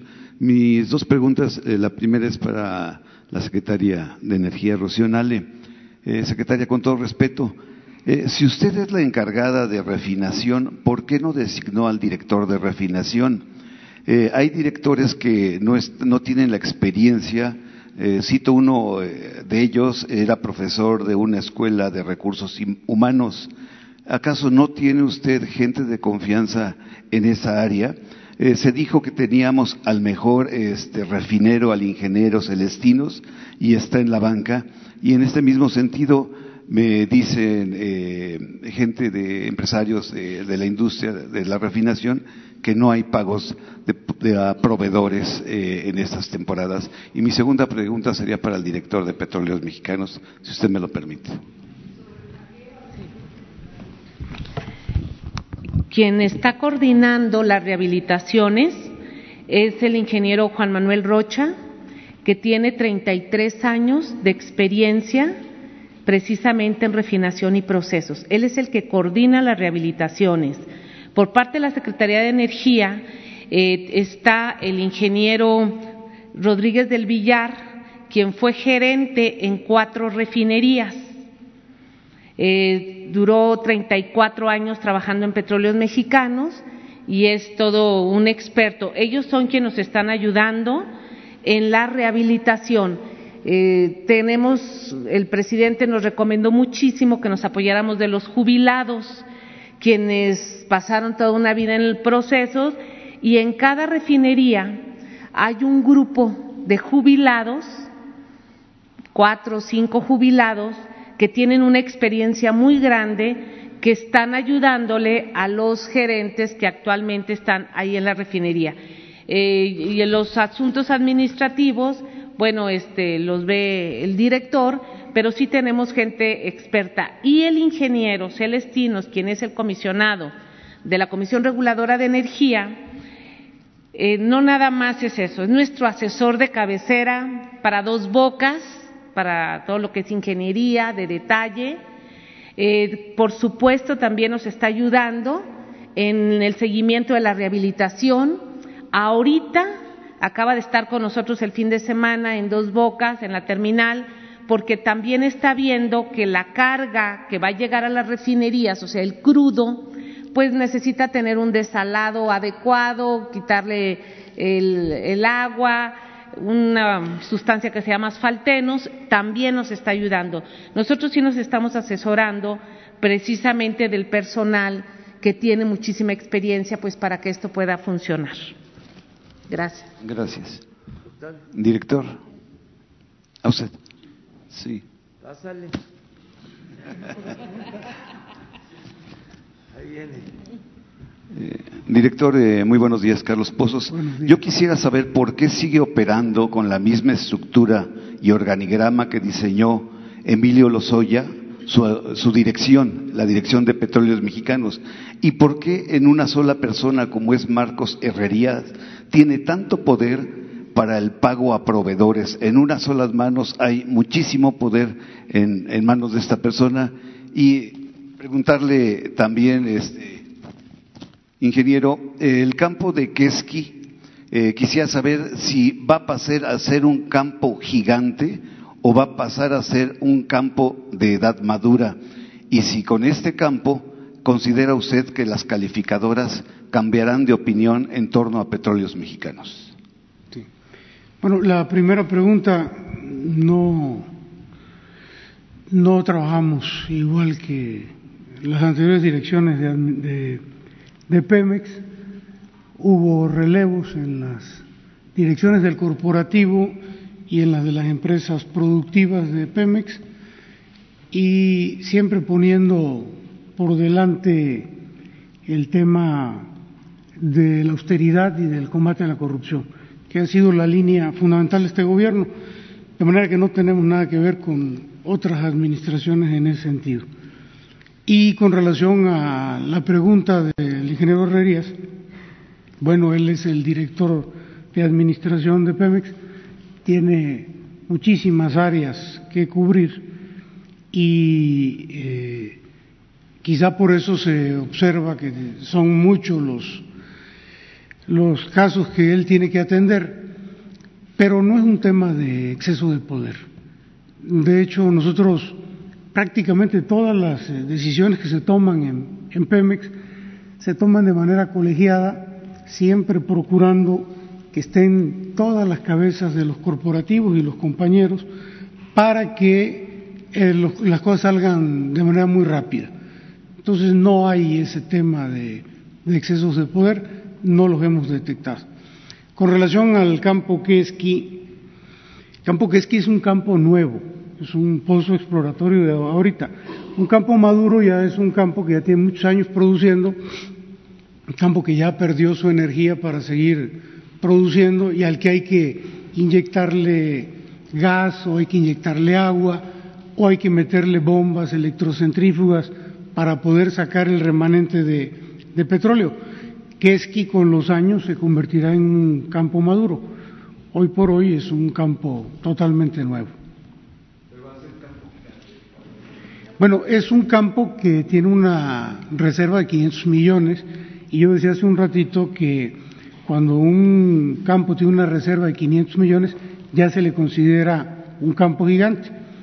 Se está perforando otro pozo, otro delimitador en Keski y ese estamos estimando que puede aportar todavía más, eh, más reserva del orden de 188, mil, 188 millones a 200 millones más.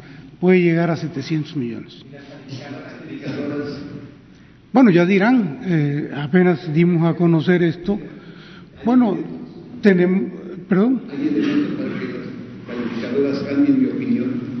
Oh, seguramente les va a gustar porque eh, que una empresa petrolera incremente su reserva, pues usted le está dando viabilidad al negocio.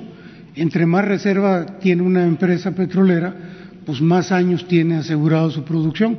Desde luego que esto para las calificadoras es una buena noticia en relación a Pemex.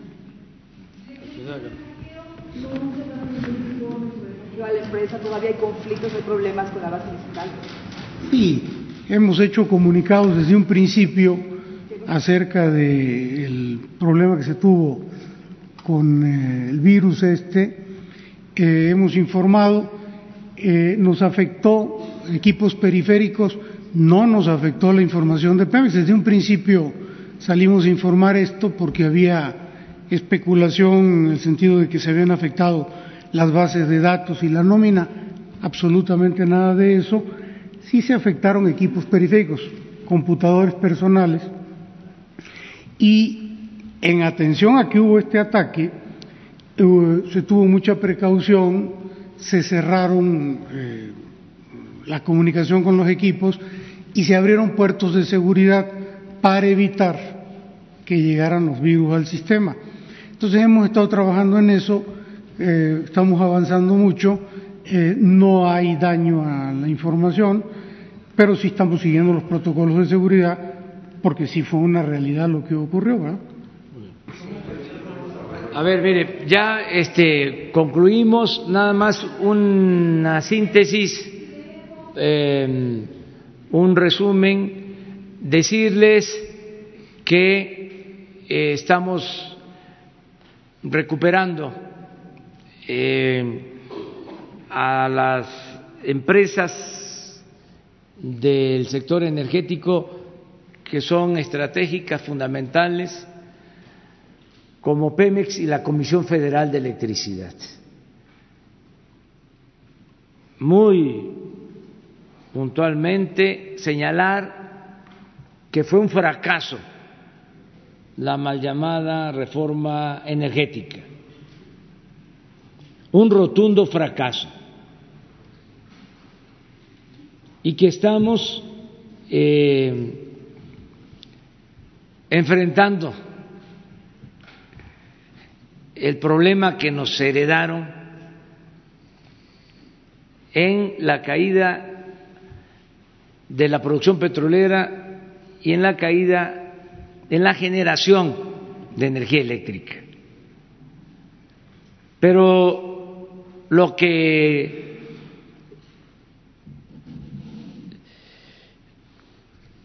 ejemplifica el problema y el porqué del fracaso de la llamada reforma energética es que durante todo el periodo neoliberal, en vez de bajar los precios de la energía eléctrica, de la luz, para decirlo coloquialmente, en vez de bajar los precios de las gasolinas, del diésel, del gas, los aumentaron.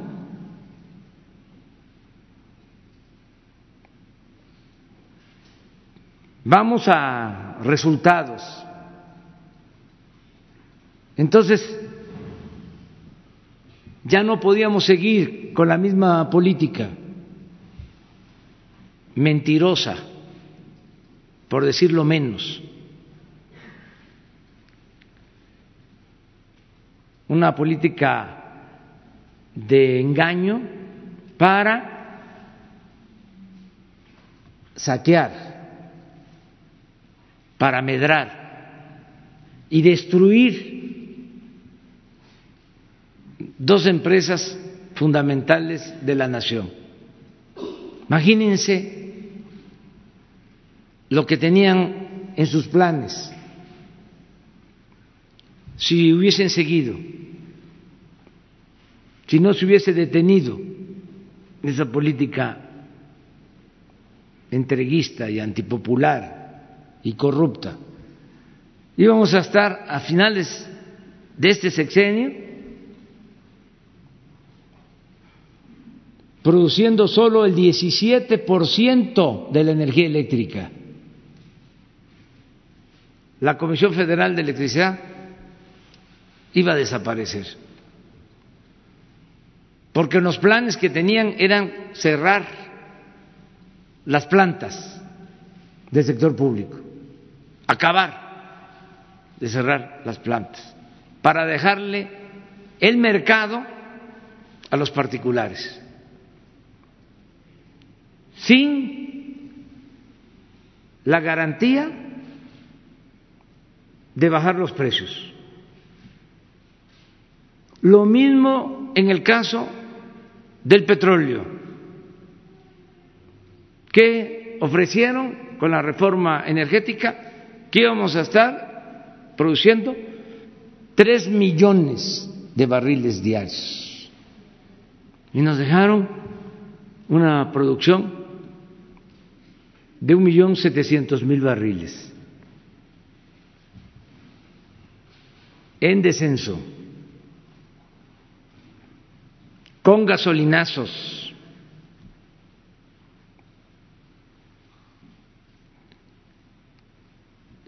Ahora es distinto. Se detuvo la caída en la producción, estamos eh, levantando la producción con estos nuevos campos. Solo doy un ejemplo. En los últimos años del periodo neoliberal, la inversión pública se destinaba al norte y a las aguas profundas, donde no hay petróleo o cuesta mucho extraerlo, la mitad de la inversión, y la otra mitad al sureste, a tierra y aguas someras, donde está el petróleo. Ahora, ¿dónde estamos invirtiendo? Donde está el petróleo. Este campo Keski, que sí es un campo gigante, independientemente de lo que opinen las calificadoras, ¿saben qué ventaja tiene?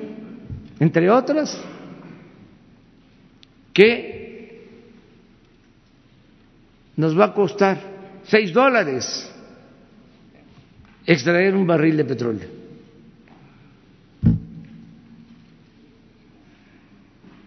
se abaten por completo los costos. Un barril de petróleo que se vende en 50 dólares, que nos va a costar extraerlo porque no hay corrupción y porque hay eficiencia, 6 dólares. Más ganancias para la nación.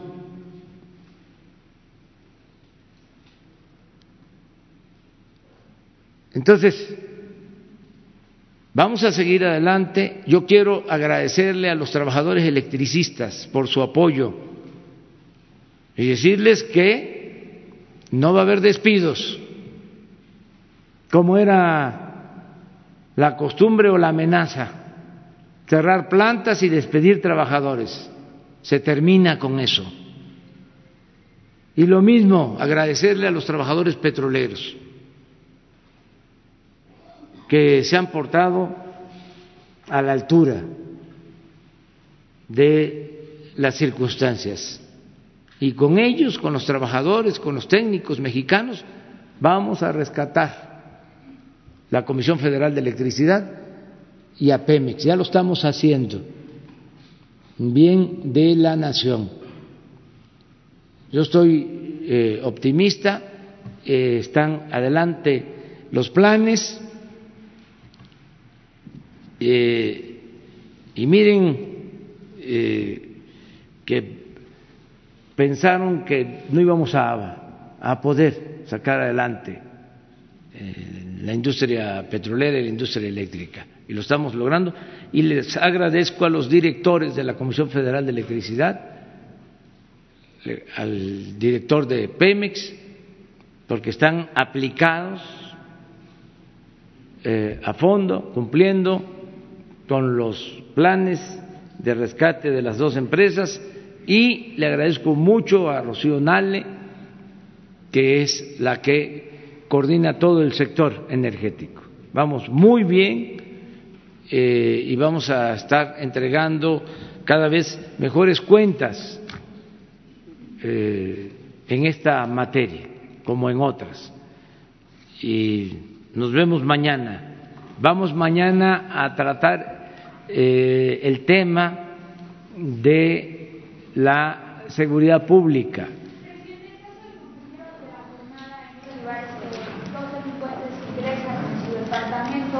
lo amenazan de muerte, ¿qué acciones van a tomar para que eh, el compañero pueda estar seguro y pueda seguir?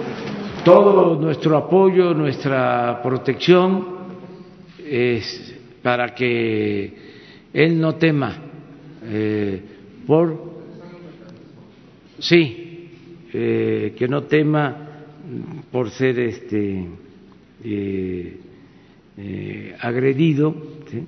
de ninguna manera ¿sí? y ya me dicen está un mecanismo de protección y lo vamos a seguir haciendo. Se va a seguir protegiendo. Bueno nos vemos mañana. Mañana nos vemos